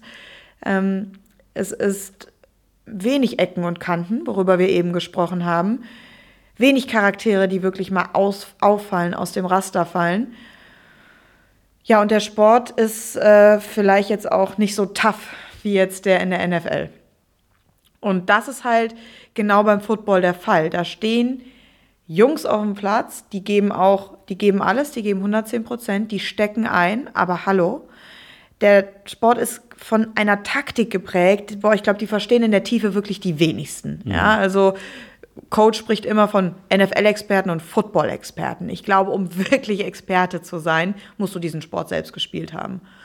Ähm, der ist enorm komplex und trotzdem kann er sich oder vielleicht genau deswegen erlauben, dass da auch mal Jungs aus dem Ruder fallen, dass da Jungs Fehler machen und die werden verziehen. Da wird keiner abgecancelt. Vielleicht ist es auch ein Stück weit die amerikanische Kultur. Kommen wir auch wieder auf, auf die Kultur drüben in den USA zu sprechen. Ähm, ein Stück weit vielleicht diese Oberflächlichkeit, die da wieder gut ist. Alles hat immer was Gutes. Es ist in Ordnung, wenn sich jemand mal einen Fehltritt erlaubt. Ja, das sind auch alles Jungs äh, in, in einem jungen Alter, die dürfen auch Fehler machen. Aber die lassen ihr Herz danach wieder auf den Platz und geben alles für den Sport, für den Verein und für den Erfolg. Und dann halt noch dieser American Way of Life, dieses, es geht immer noch größer, ja, das, das gipfelt ja dann nur im Super Bowl. Das siehst du ja auch, das siehst du ja auch unter der Saison. Also ich meine, allein diese Stadien, ich habe jetzt in der Offseason Training gesehen, ich glaube bei den Jets, oder da war mehr los beim Training als hier bei einem äh, Champions League-Spiel von, ähm, ich Bayer weiß es nicht. Ich, mir lag es auf der Zunge zu Du sagen. wolltest es sagen. Ich, Du ich, ich habe mir kurz gedacht, das kann ich jetzt nicht bringen. Doch, doch, doch, kannst Ähm, du bringen, kein Problem. ja. 30.000 ist nicht so viel. Ne? So, es waren mehr als 30.000, ja, weitaus mehr. ähm, und das vereint dieser Sport halt so gut wie kaum ein anderer. Und das ist für mich die, die Faszination, die da drin steckt. Und die möchte ich jetzt einfach mit so vielen Menschen äh, wie nur geht teilen. Und äh, ich glaube, da gibt es noch viele, die diese Faszination nicht sehen, die vielleicht erstmal noch erschlagen werden von dieser Komplexität, Football. Und das müssen wir jetzt aufdröseln. Das ist jetzt, das ist jetzt meine neue Aufgabe.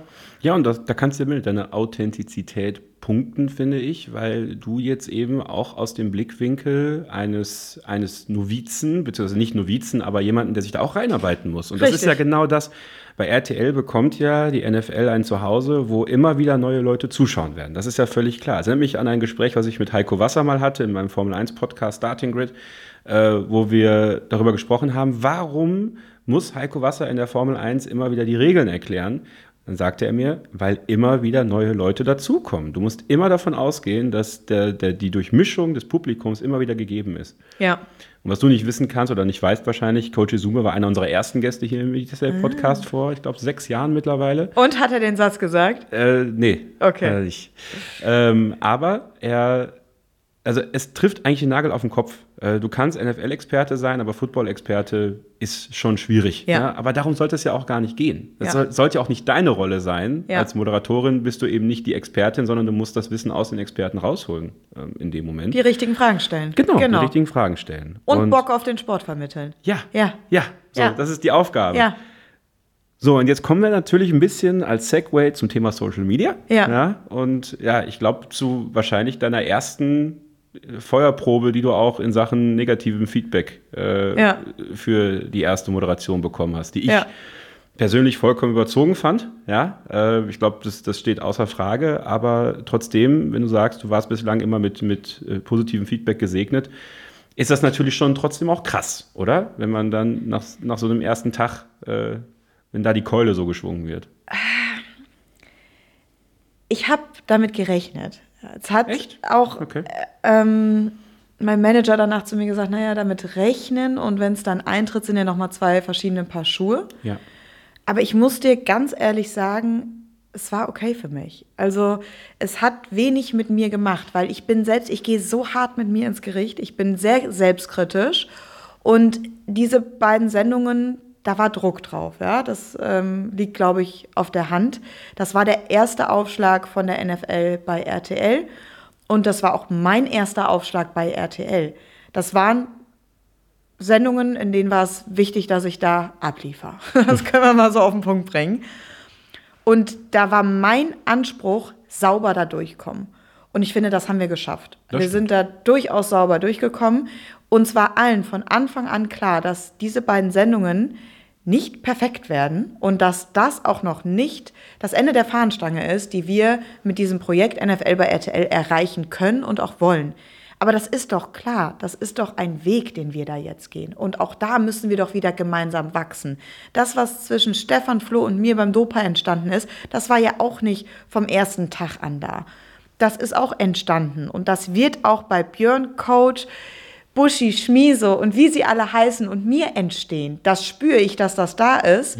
Äh, deswegen fand ich es auch unglaublich ähm, schön, dass sie da so für mich in die Bresche gesprungen sind in ihrem Podcast und Buschi hat sich ja auch nochmal auf Insta gemeldet Ja.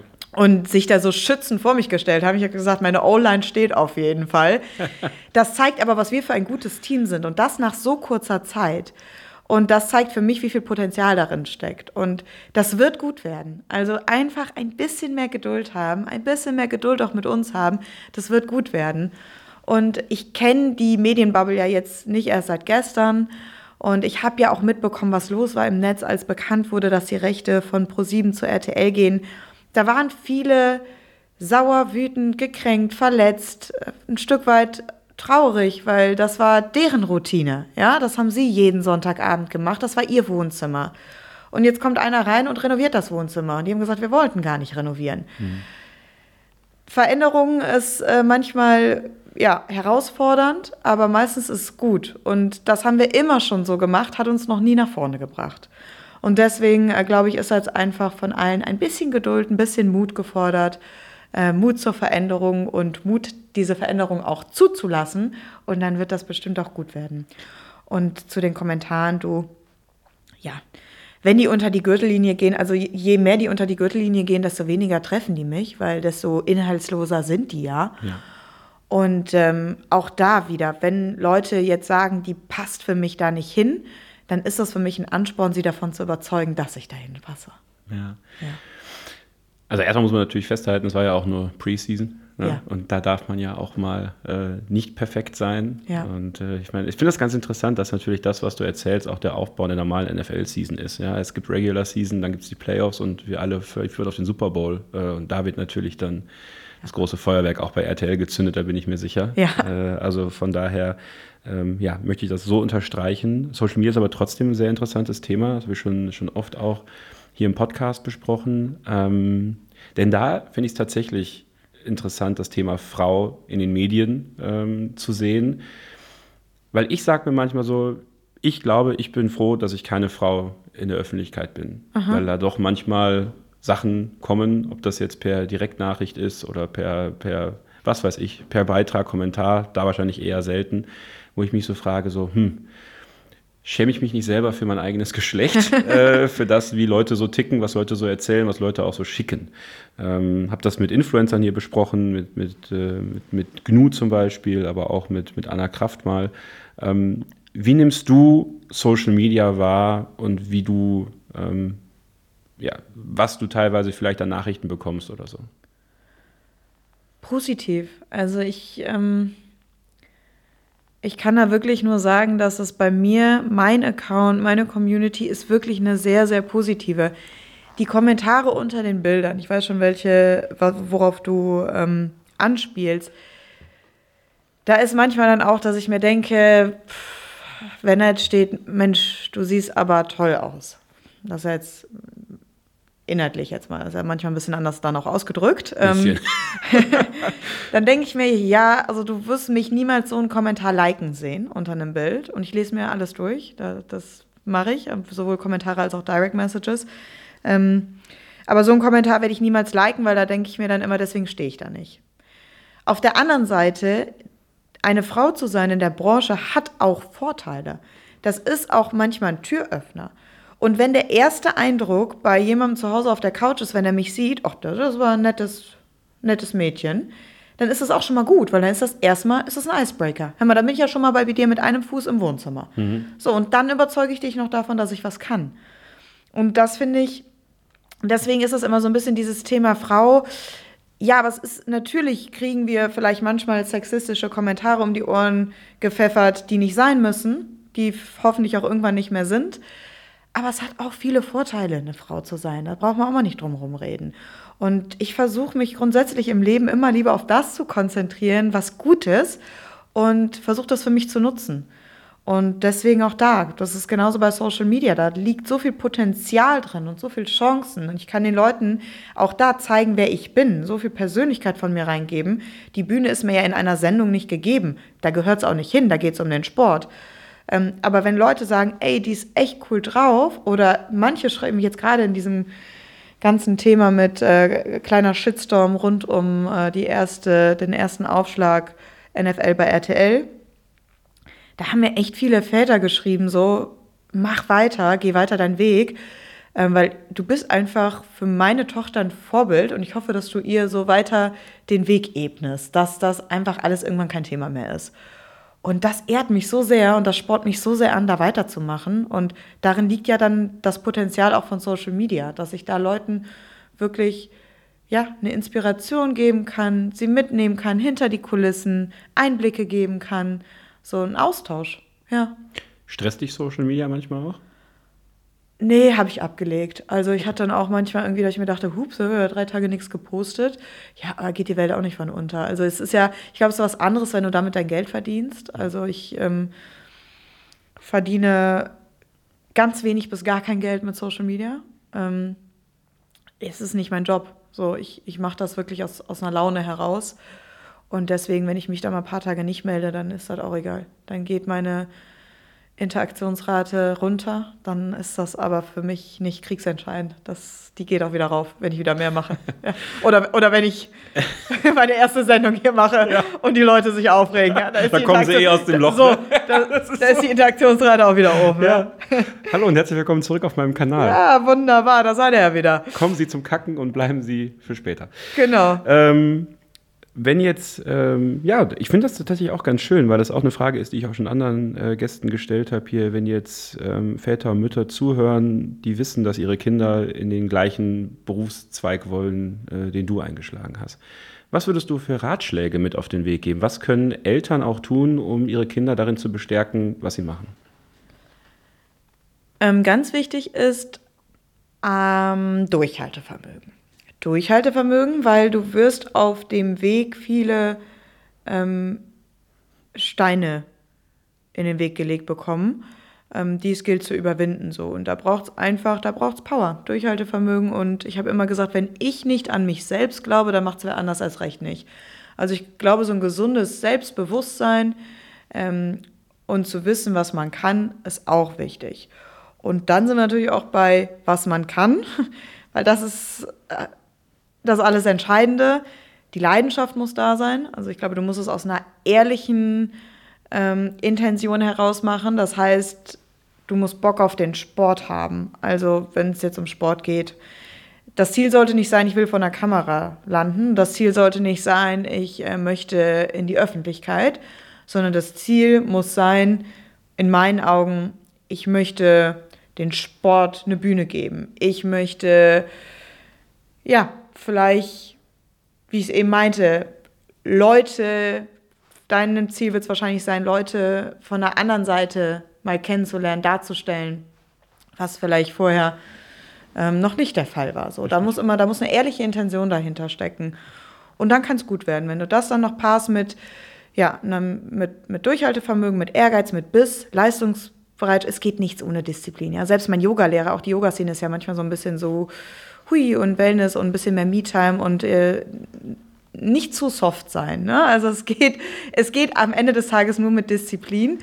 Ähm, das ist auch in dem Job so und es hilft auch, wenn du dann halt ein gutes Umfeld hast, dass wenn halt so Feedback von außen kommt, dass du es halt einfach einordnen kannst. Ne? Da muss man schon auch irgendwie darauf vorbereitet sein, klar. Was sind deine Wünsche und Ziele für deine persönliche und berufliche Zukunft? Persönlich tatsächlich Gesundheit, weil ich da einfach äh, familiär, meine Mami ist ja ähm, tatsächlich schwer krank und deswegen, das macht einen immer wieder bewusst, dass Gesundheit, ohne Gesundheit geht nichts im Leben. Und ähm, darauf aufbauend dann auch einfach gemeinsame Zeit. Da bin ich auch straighter geworden. Also ich setze auch Prioritäten mittlerweile anders. Früher war mein Job über allem, sicherlich immer noch der Fall. Ich bin sehr äh, verliebt in meinen Job und in das, was ich da tue. Hm. Aber ich nehme auch manchmal ganz bewusst die Zeit für meine Familie, für meine Freunde, ähm, um mit denen dann Zeit zu verbringen, weil die gemeinsame Zeit gute Momente haben, eine gute Zeit zu haben, so dass es das, worauf es am Ende ankommt. Und beruflich ist das Schöne in meinem Job, dass man das ja nicht vorhersehen kann und dass es theoretisch immer weitergehen kann, in welche Richtung auch immer. Ich möchte immer nur sicherstellen, dass es mir Spaß macht und dass ich mich weiterentwickeln kann. Und das ist jetzt hier erstmal gegeben. Football ist jetzt für mich ein großes Projekt für die nächsten Jahre in dem ich mich weiterentwickeln kann. Bin ich raus aus meiner Komfortzone. Es ist eine Herausforderung, die nehme ich an. Und äh, das ist jetzt erstmal so mein, mein Ziel für die nahe Zukunft.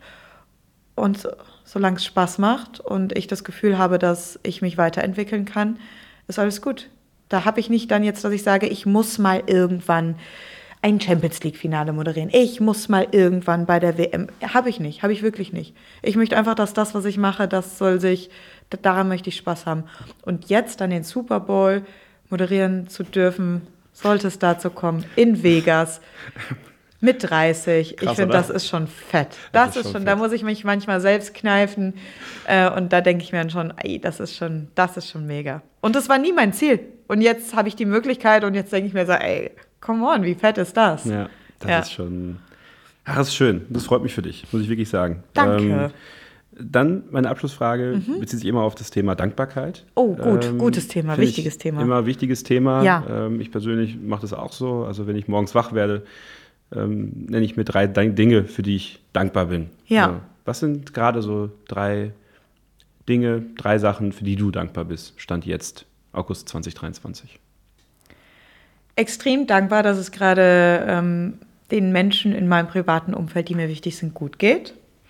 Ich bin extrem dankbar für meine neue TV-Heimat hier bei RTL und diesen neuen nächsten Schritt, den ich gehen kann und darf. Und tatsächlich Köln. Also ich habe so ein bisschen dieses Gefühl von ähm, everything falls into place. Also so die jahrelange Arbeit hat sich jetzt doch irgendwie ein Stück weit ausgezahlt und es fällt irgendwie alles gerade so zusammen und fühlt sich unglaublich richtig an. So. Also man könnte jetzt sagen, so ein Stück weit angekommen, aber es, ich will ja nicht ankommen. Also es soll ja weitergehen. Ja. Aber es ist gerade so, kehrt so ein bisschen so ein, der Kreis schließt sich. So kann man es, glaube ich, ganz gut sagen. Ja. Vielen Dank, dass du dir die Zeit genommen hast für mich. War ein sehr, sehr tolles Gespräch und ich äh, drücke dir alle Daumen, dass all das, was du dir vorstellst, in Erfüllung geht und äh, ja, dass es einfach so weitergeht und dass du so bleibst, wie du bist. Dankeschön, hat mich sehr gefreut, hier zu sein. Und eine kurze Pause machen wir hier weiter, dann hole ich Sebastian wieder dazu. Und dann haben wir noch ein bisschen hier zu besprechen im Beat Yesterday Podcast.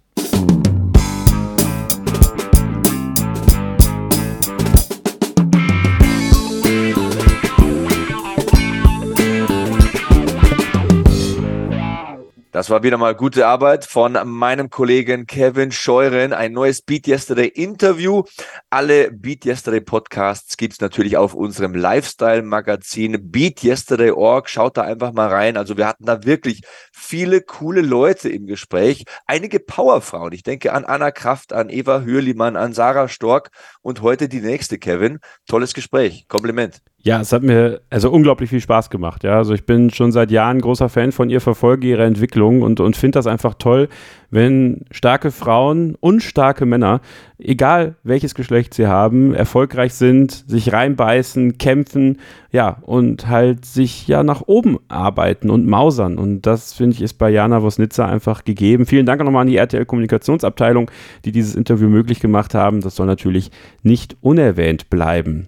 Und ähm, ja, wir haben es ja vorhin im ersten Take schon angesprochen, Sebastian. Äh, auch bei mir ist äh, tatsächlich einiges los. 2023 ist, da hatte ich auch eher Angst vor, weil sich viel in meinem privaten Umfeld verändert hat und, und das wirklich der, der Start ins Jahr war schwierig. Also es war definitiv eines der schwierigeren Anfänge eines Jahres, aber weiß ich nicht, was sich jetzt entwickelt hat in den letzten Monaten. Äh, bei mir ist es ja viel mit Formel 1. Äh, ich war jetzt am ähm, vergangenen Wochenende in Sandford beim großen Preis der Niederlande, äh, war ich vor Ort und ähm, dafür einen Auftraggeber jetzt auch mehr ja, sowohl informative als auch unterhaltsame Videos drehen vor der Kamera. So ein bisschen meine Facetten neu ausspielen, äh, Menschen begeistern und das ist eigentlich das schönste Feedback, was man bekommen kann, weil ich muss mich da nicht verstellen. Ne? Also wenn ich da vor Ort bin, wenn ich irgendwo hinfahren darf und Kevin allein in drehen darf, so heißt das Format logischerweise, ähm, da muss ich niemand was vormachen, ne? weil ich darf da wie so ein Kind im, im, im Süßigkeitenladen herumlaufen und äh, ich war mit einem Ferrari in Le Mans bei den 24 Stunden äh, und durfte da mal hinter die Kulissen schauen. Ich durfte, ich durfte an eine Rennstrecke und dort verschiedene Drifts machen oder verschiedene Sachen testen und jetzt eben die Formel 1 in Sanford live erleben und das große Highlight für mich kommt im November Las Vegas. Ja, die Formel 1 in Las Vegas. Also, ich, also, ne, als Wrestling-Fan weiß man, was da auf einen zukommt. Also, das wird wie WrestleMania äh, in der Formel 1. Da geht es wirklich nur höher, schneller weiter. Ja, und genauso ist dieses Jahr auch ähm, irgendwie dann verlaufen. Ja, also für mich einfach ein, ein extrem facettenreiches Jahr, äh, das einfach beruflich mich so in, in so eine neue in so eine neue Sphäre gedrückt hat, sag ich mal. Vielleicht auch braucht es diesen Push, vielleicht hat das Schicksal einfach es gewollt, dass es diesen Push in diese Richtung jetzt mal gibt und ähm, ich genieße das. Ich, ich darf Leute kennenlernen, äh, ich darf Leute wiedersehen, die man, die man jahrelang nicht gesehen hat und ähm, ja, bin einfach total happy aktuell. Und ja, ich, ich hoffe, dass es einfach ja so weitergeht. Das wäre wünschenswert. Wir, wir alle gesund bleiben, so wie wir, wie wir gerade sind und, und freue mich auf das, was noch kommt, weil noch ist es ja noch lange nicht vorbei tatsächlich. Ne? Nicht bei dir, nicht bei mir, nicht bei euch. Also es geht noch viel. Wir haben noch einiges vor und ich finde schön, diese Dankbarkeit aus deiner Stimme klingen zu hören. Denn man muss tatsächlich dankbar sein für alles, was man hat, für seine Gesundheit, für die Erlebnisse, für die Menschen, die man kennenlernen darf, für alles, was man sehen und aufsaugen kann. Wenn man sich das ähm, auch immer in Retrospektive so vor Augen führt, ist schon was Schönes. Man darf nicht dauernd zurückblicken, das will ich damit gar nicht sagen. Man darf nicht in der Vergangenheit leben. Im Gegenteil, der Moment, vielleicht sogar so eine Sekunde vorauszudenken, ist äh, auch immer ratsam und angebracht. Aber es ist schön, so diese Dankbarkeit bei dir zu hören, dass du das auch schätzt und dass du es nicht für selbstverständlich hältst. Ich meine, in den Branchen, in den Welten, in den äh, Kosmen, in denen wir beide uns bewegen, das äh, sind ja doch solche Universen, sage ich jetzt mal, die nicht alle betreten dürfen. Nicht jeder hat ja einen Beruf, wo er sagt, das ist ja eigentlich mein Hobby und jetzt verdiene ich damit Geld und die Leute, die ich ohnehin am Sonntagnachmittag im Fernsehen schauen würde, die darf ich jetzt treffen und interviewen und äh, befragen und äh, irgendwie Löcher in den Bauch verbal bohren. Das ist ja schon auch etwas, ähm, was man durchaus schätzen muss und bei dir sehe ich da überhaupt nicht die Gefahr, dass du übers Ziel hinausschießt oder einen großen Kopf bekommst. Und äh, ich höre immer mit Spannung, wenn du da erzählst.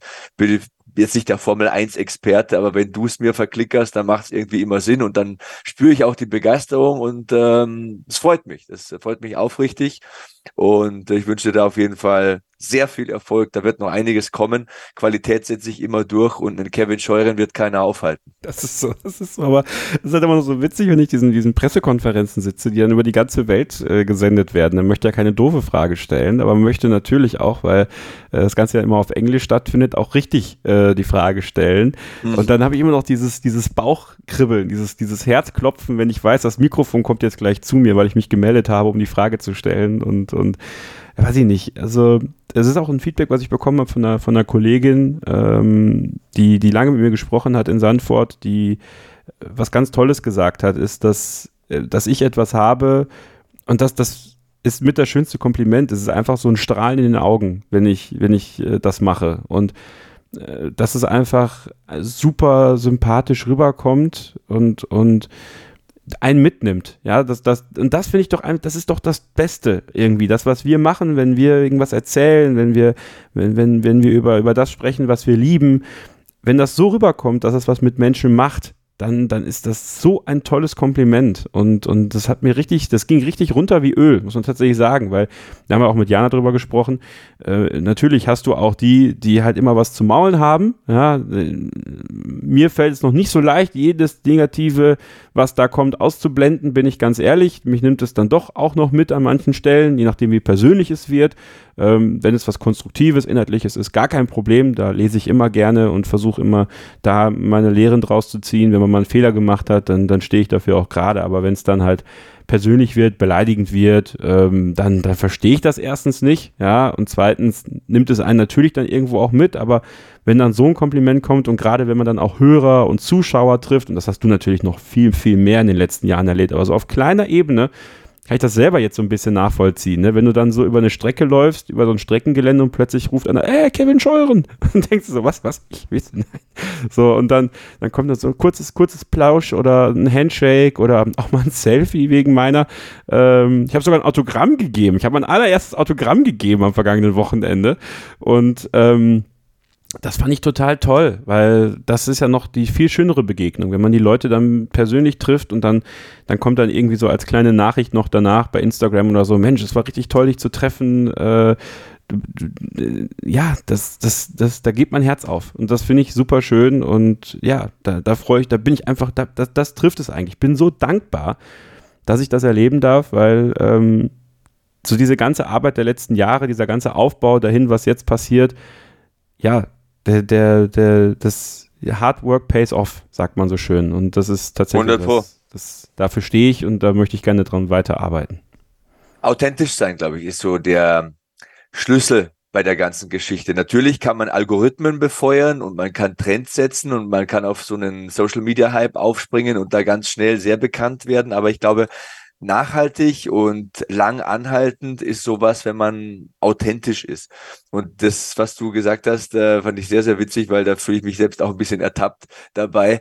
Dieses Kribbeln. Dieses Kribbeln, das darf nie weggehen. Ich würde es jetzt nicht als Nervosität bei mir jedes Mal beschreiben, aber jede Wochensendung und selbst wenn sie aus dem Studio ist und ich, wenn ich weiß, ich kann nochmal anschneiden, der Take, wenn ich wenn ich den nicht gut finde, wenn mir der nicht gefällt, dann kann ich den nochmal machen. Trotzdem habe ich dieses Kribbeln im Bauch. Ich will es gut machen, weil mir die Sache was bedeutet und weil ich meinen Job gerne mache. Und beim Wrestling war es tatsächlich, das muss ich nochmal sagen, weil wir eingangs drüber gesprochen haben, das war tatsächlich Nervosität. Da war ich, ich glaube, ich war den ganzen Tag so angespannt wie seit Jahren nicht mehr. Und trotzdem ist es dann so in dem Moment, wo du durch den Vorhang kommst, ähm, dann ist alles wie weggeblasen. Dann schaltest du in diesen nächsten Gang und äh, das hat Lampenfieber. Also es ja, ist halt wirklich so, und ich finde das, ne, Lampenfieber, das, das, also mir gibt das so einen richtigen Boost, wenn es dann soweit ist. Ne? Wenn das Mikrofon dann in der Hand ist und ich weiß, jetzt muss ich gleich meinen Namen nennen und für wen ich da bin, dann kommt die Frage auch. Und dann höre ja. ich sie mir im Nachhinein nochmal an und dann merke ich, ach nee, war alles gut, gar kein Problem. Ich kriege auch eine gute Antwort darauf. Ähm, und ich brauche das, weil das gibt mir dieses, diesen Adrenalinkick und dann, dann performe ich richtig, wenn man das mal so nennen kann. Ja, und, und das ist wirklich äh, total faszinierend, weil das, das stelle ich mir bei dir halt doch, das habe ich mir so, habe ich mir auch so vorgestellt. So, als ich dann da im Publikum saß, dachte so, boah, wie fühlt er sich jetzt gerade wohl? So tigert der irgendwie jetzt da durch die Gegend da hinten, geht der noch alles durch? Äh, und dann kamst du raus, hast du diesen ersten, diesen ersten Schrei losgelassen, hast deine Weste weggeschmissen und dann ging es zum Ring und dann dachte ich so, yo, der Mann ist da und man hat so sofort auch gemerkt, so dass das, das, ich kenne dich ja ein bisschen, bisschen, bisschen besser als andere vielleicht und merkt dann so, wenn das Grinsen, so wie jetzt gerade, wenn ich merke, so du hast dieses, so, es ist nicht das Grinsen, was man halt für eine Kamera aufsetzt, sondern das ist das Grinsen, was Sebastian Hackel hat, wenn er dann kommt und wenn er merkt, so, ja, das, ich bin wieder da, so, das finde ich, das fand ich total cool. Das hat mir, da wusste ich dann, dann jetzt geht's los. It's on. genau. Ja, so ist das. Das stimmt tatsächlich. Auch die Sache mit den Autogrammen, das kann ich nur bestätigen. Das werde ich zum Beispiel nie als selbstverständlich äh, ansehen. Du weißt ja, ähm, nach der Show da, ich habe bis ein Uhr morgens Autogramme geschrieben. Und weißt du, wenn ich mir denke, mit, ich werde jetzt 43, also wahrscheinlich so die nächste oder übernächste Podcast-Ausgabe, da bin ich schon 43. Und wenn ich dann denke, als ich mit neun Jahren angefangen habe, Wrestling zu schauen und ich würde das jetzt meinem neunjährigen Ich zeigen, ich glaube, der wäre ziemlich stolz auf mich. Der wird das ganz cool finden und der wird auch Autogramme schreiben und der wird sich vielleicht eins holen. Aber ja, ähm, darf man nicht für selbstverständlich halten. Ist eine super schöne Sache und äh, auch ich muss sagen, Dankbarkeit, ja. Das ist ein gutes Wort. Das ist wirklich ein gutes Wort. Und äh, der Kopf darf nicht zu groß werden. Dankbarkeit muss man haben für das, was man machen darf die Dinge muss man schätzen. Das tun wir und wir schätzen euch auch da draußen für eure Meinung. Also wenn ihr gerne Feedback uns zukommen lassen wollt, dann könnt ihr das gerne machen. Ed Sebastian Hackel bei äh, Twitter und bei Instagram, at Kevin-Scheuren bei Twitter und Instagram. Ja, ich nenne es noch Twitter und nicht X. So. Und, also äh, du, du, du tweetest noch, ich, du ext noch nicht. Nee, ich, ich poste noch nicht. So, also das ist, ich bleib bei Twitter. Und ja, unser Lifestyle-Magazin bdyesterday.org, Sebastian. Das ist natürlich auch immer geschaltet. Ja, 24 Stunden am Tag, sieben Tage die Woche. Was gibt's denn da aktuell so? Da habe ich einen super Artikel gelesen mit äh, Anne Haug. Da geht's um das Scheitern. Also wir hatten ja vorher so dieses Schlagwort äh, Powerfrauen. Das ist auf jeden Fall eine Powerfrau. Und dann natürlich ganz allgemein, alles zum Laufen, Radfahren, ähm, Active Lifestyle. Es geht um den sportlichen August. Es geht sogar, wenn wir vorher mal von der Makroebene beim Essen gesprochen, es geht um Themen wie um Krampfadern. Wie kann man, wie kann man mit gewissen Sportarten und Aktivitäten seine Venen schützen? Ähm, ähm, ich habe einen Artikel gelesen über Mentalbooster. Dann natürlich unsere ganzen Podcasts. Also jetzt mal ganz eigennützig und selbstsüchtig. Der Beat Yesterday Podcast natürlich auch auf beatyesterday.org verfügbar alle Ausgaben mit allen Gästen, ob es jetzt irgendwie Gewichtheber sind und Boxer oder ob es um Yoga geht oder Rennfahren. Wir haben versucht, irgendwie alles auszugraben. Also Kraftsportler, Ausdauersportler, Läufer, Radfahrer, Marathonathleten. Äh, Kasim Edebali fällt mir ein als NFL-Spezialist, als Footballer. André Vogt aus dem Basketball. Wir versuchen wirklich jede, jedes Mal, wenn wir hier den Podcast aufnehmen, eine neue Sportart, eine neue Persönlichkeit, neue Facetten und ähm, ja, neue Anstöße fürs Leben auch für euch zu holen. Ich hoffe, euch macht das Spaß. Kontaktiert uns gerne in den sozialen Medien. Kevin hat unsere Handles genannt. Da könnt ihr uns anschreiben, da könnt ihr uns finden. Bin gespannt, welche Meinungen ihr da habt und was ihr uns an Feedback geben könnt. Gerne auch eine Bewertung für den Podcast dalassen. Bei Spotify und bei Apple Podcasts könnt ihr das machen. Bei Google, glaube ich, auch mittlerweile. Also lasst uns gerne wissen, wie ihr den Podcast findet. Wenn ihr Gastwünsche habt, könnt ihr es da natürlich auch gerne mal reinschreiben. Wir versuchen, alles möglich zu machen. Das ist das, was wir euch garantieren können. Ob es dann klappt, dafür gibt es wie immer keine Garantien. Lieber Sebastian, ja. ich glaube, wir haben jetzt ungefähr so anderthalb Stunden mit dem Interview mit Jana äh, rumgebracht. Ich glaube, also ich, ich habe wieder Energie geschöpft. Ich glaube, ich gehe jetzt gleich auf den Tennisplatz. Auf den Tennisplatz? Ja, ja. Da sprechen wir nächste Mal drüber. Das ist der Cliffhanger für nächste Woche. Kevin Scheuren oh, und der muss ich Tennis. Auch noch einen Cliffhanger bringen. Ich muss auch noch einen Cliffhanger bringen. Ich habe einen Gast ähm, aktiviert und ähm, ich glaube, das wird ein richtig cooler Gast. Ich, ich sag den Namen noch nicht, aber der Mann kann ziemlich gut laufen. Das sage ich jetzt mal. Okay. Habe ich eigentlich gerade nächste Woche gesagt? Ich meine beim nächsten Mal. Ja, also nicht. Egal. es fühlt sich an wie nächste Woche. Es, es fühlt sich an wie nächste Woche. Ja, lieber Sebastian, hat mir Spaß gemacht und äh, du hältst das Training aufrecht. Sehen wir dich ja nochmal im Ring nach dem, nach dem Comeback. Ist, ist, das, ist das einmal ist keinmal oder wie muss man sich das vorstellen? Einmal ist keinmal. Wir müssen noch ein paar schöne Geschichten erzählen. Im Sport erinnert man sich nie so an die einzelnen Aktionen oder wer was genau gemacht hat. Man erinnert sich an die Geschichten und ich möchte noch ein paar schöne Geschichten erzählen, möchte den Fans noch was bieten, möchte mir noch was beweisen. So ehrlich bin ich. So ein bisschen Ego muss man auch haben. Ich möchte mir noch was be be beweisen.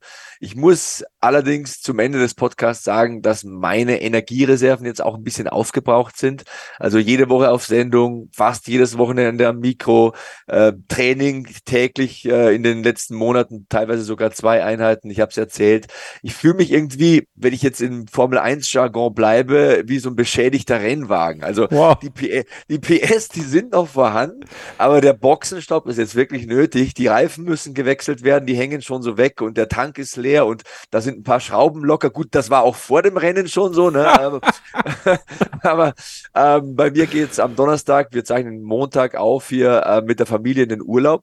Ich möchte da Sonne tanken, ich möchte lecker essen, ich möchte viel Zeit mit den Kids im Wasser verbringen, ich möchte gute Gespräche mit meiner Frau führen und äh, lange Umarmungen genießen, Arm in Arm am Strand liegen und ähm, ich hau jetzt mal so ein bisschen auf die Kacke, das habe ich mir, glaube ich, auch verdient. So ein paar Tage Urlaub und dann komme ich frisch mit besserer Stimme auch zurück und dann nehmen wir den nächsten Podcast auf. Dann machen wir das. Und da wir heute viel über Wrestling gesprochen haben, gibt es das äh, Outro heute ein bisschen anders. Stay healthy, follow the buzzards and beat yesterday.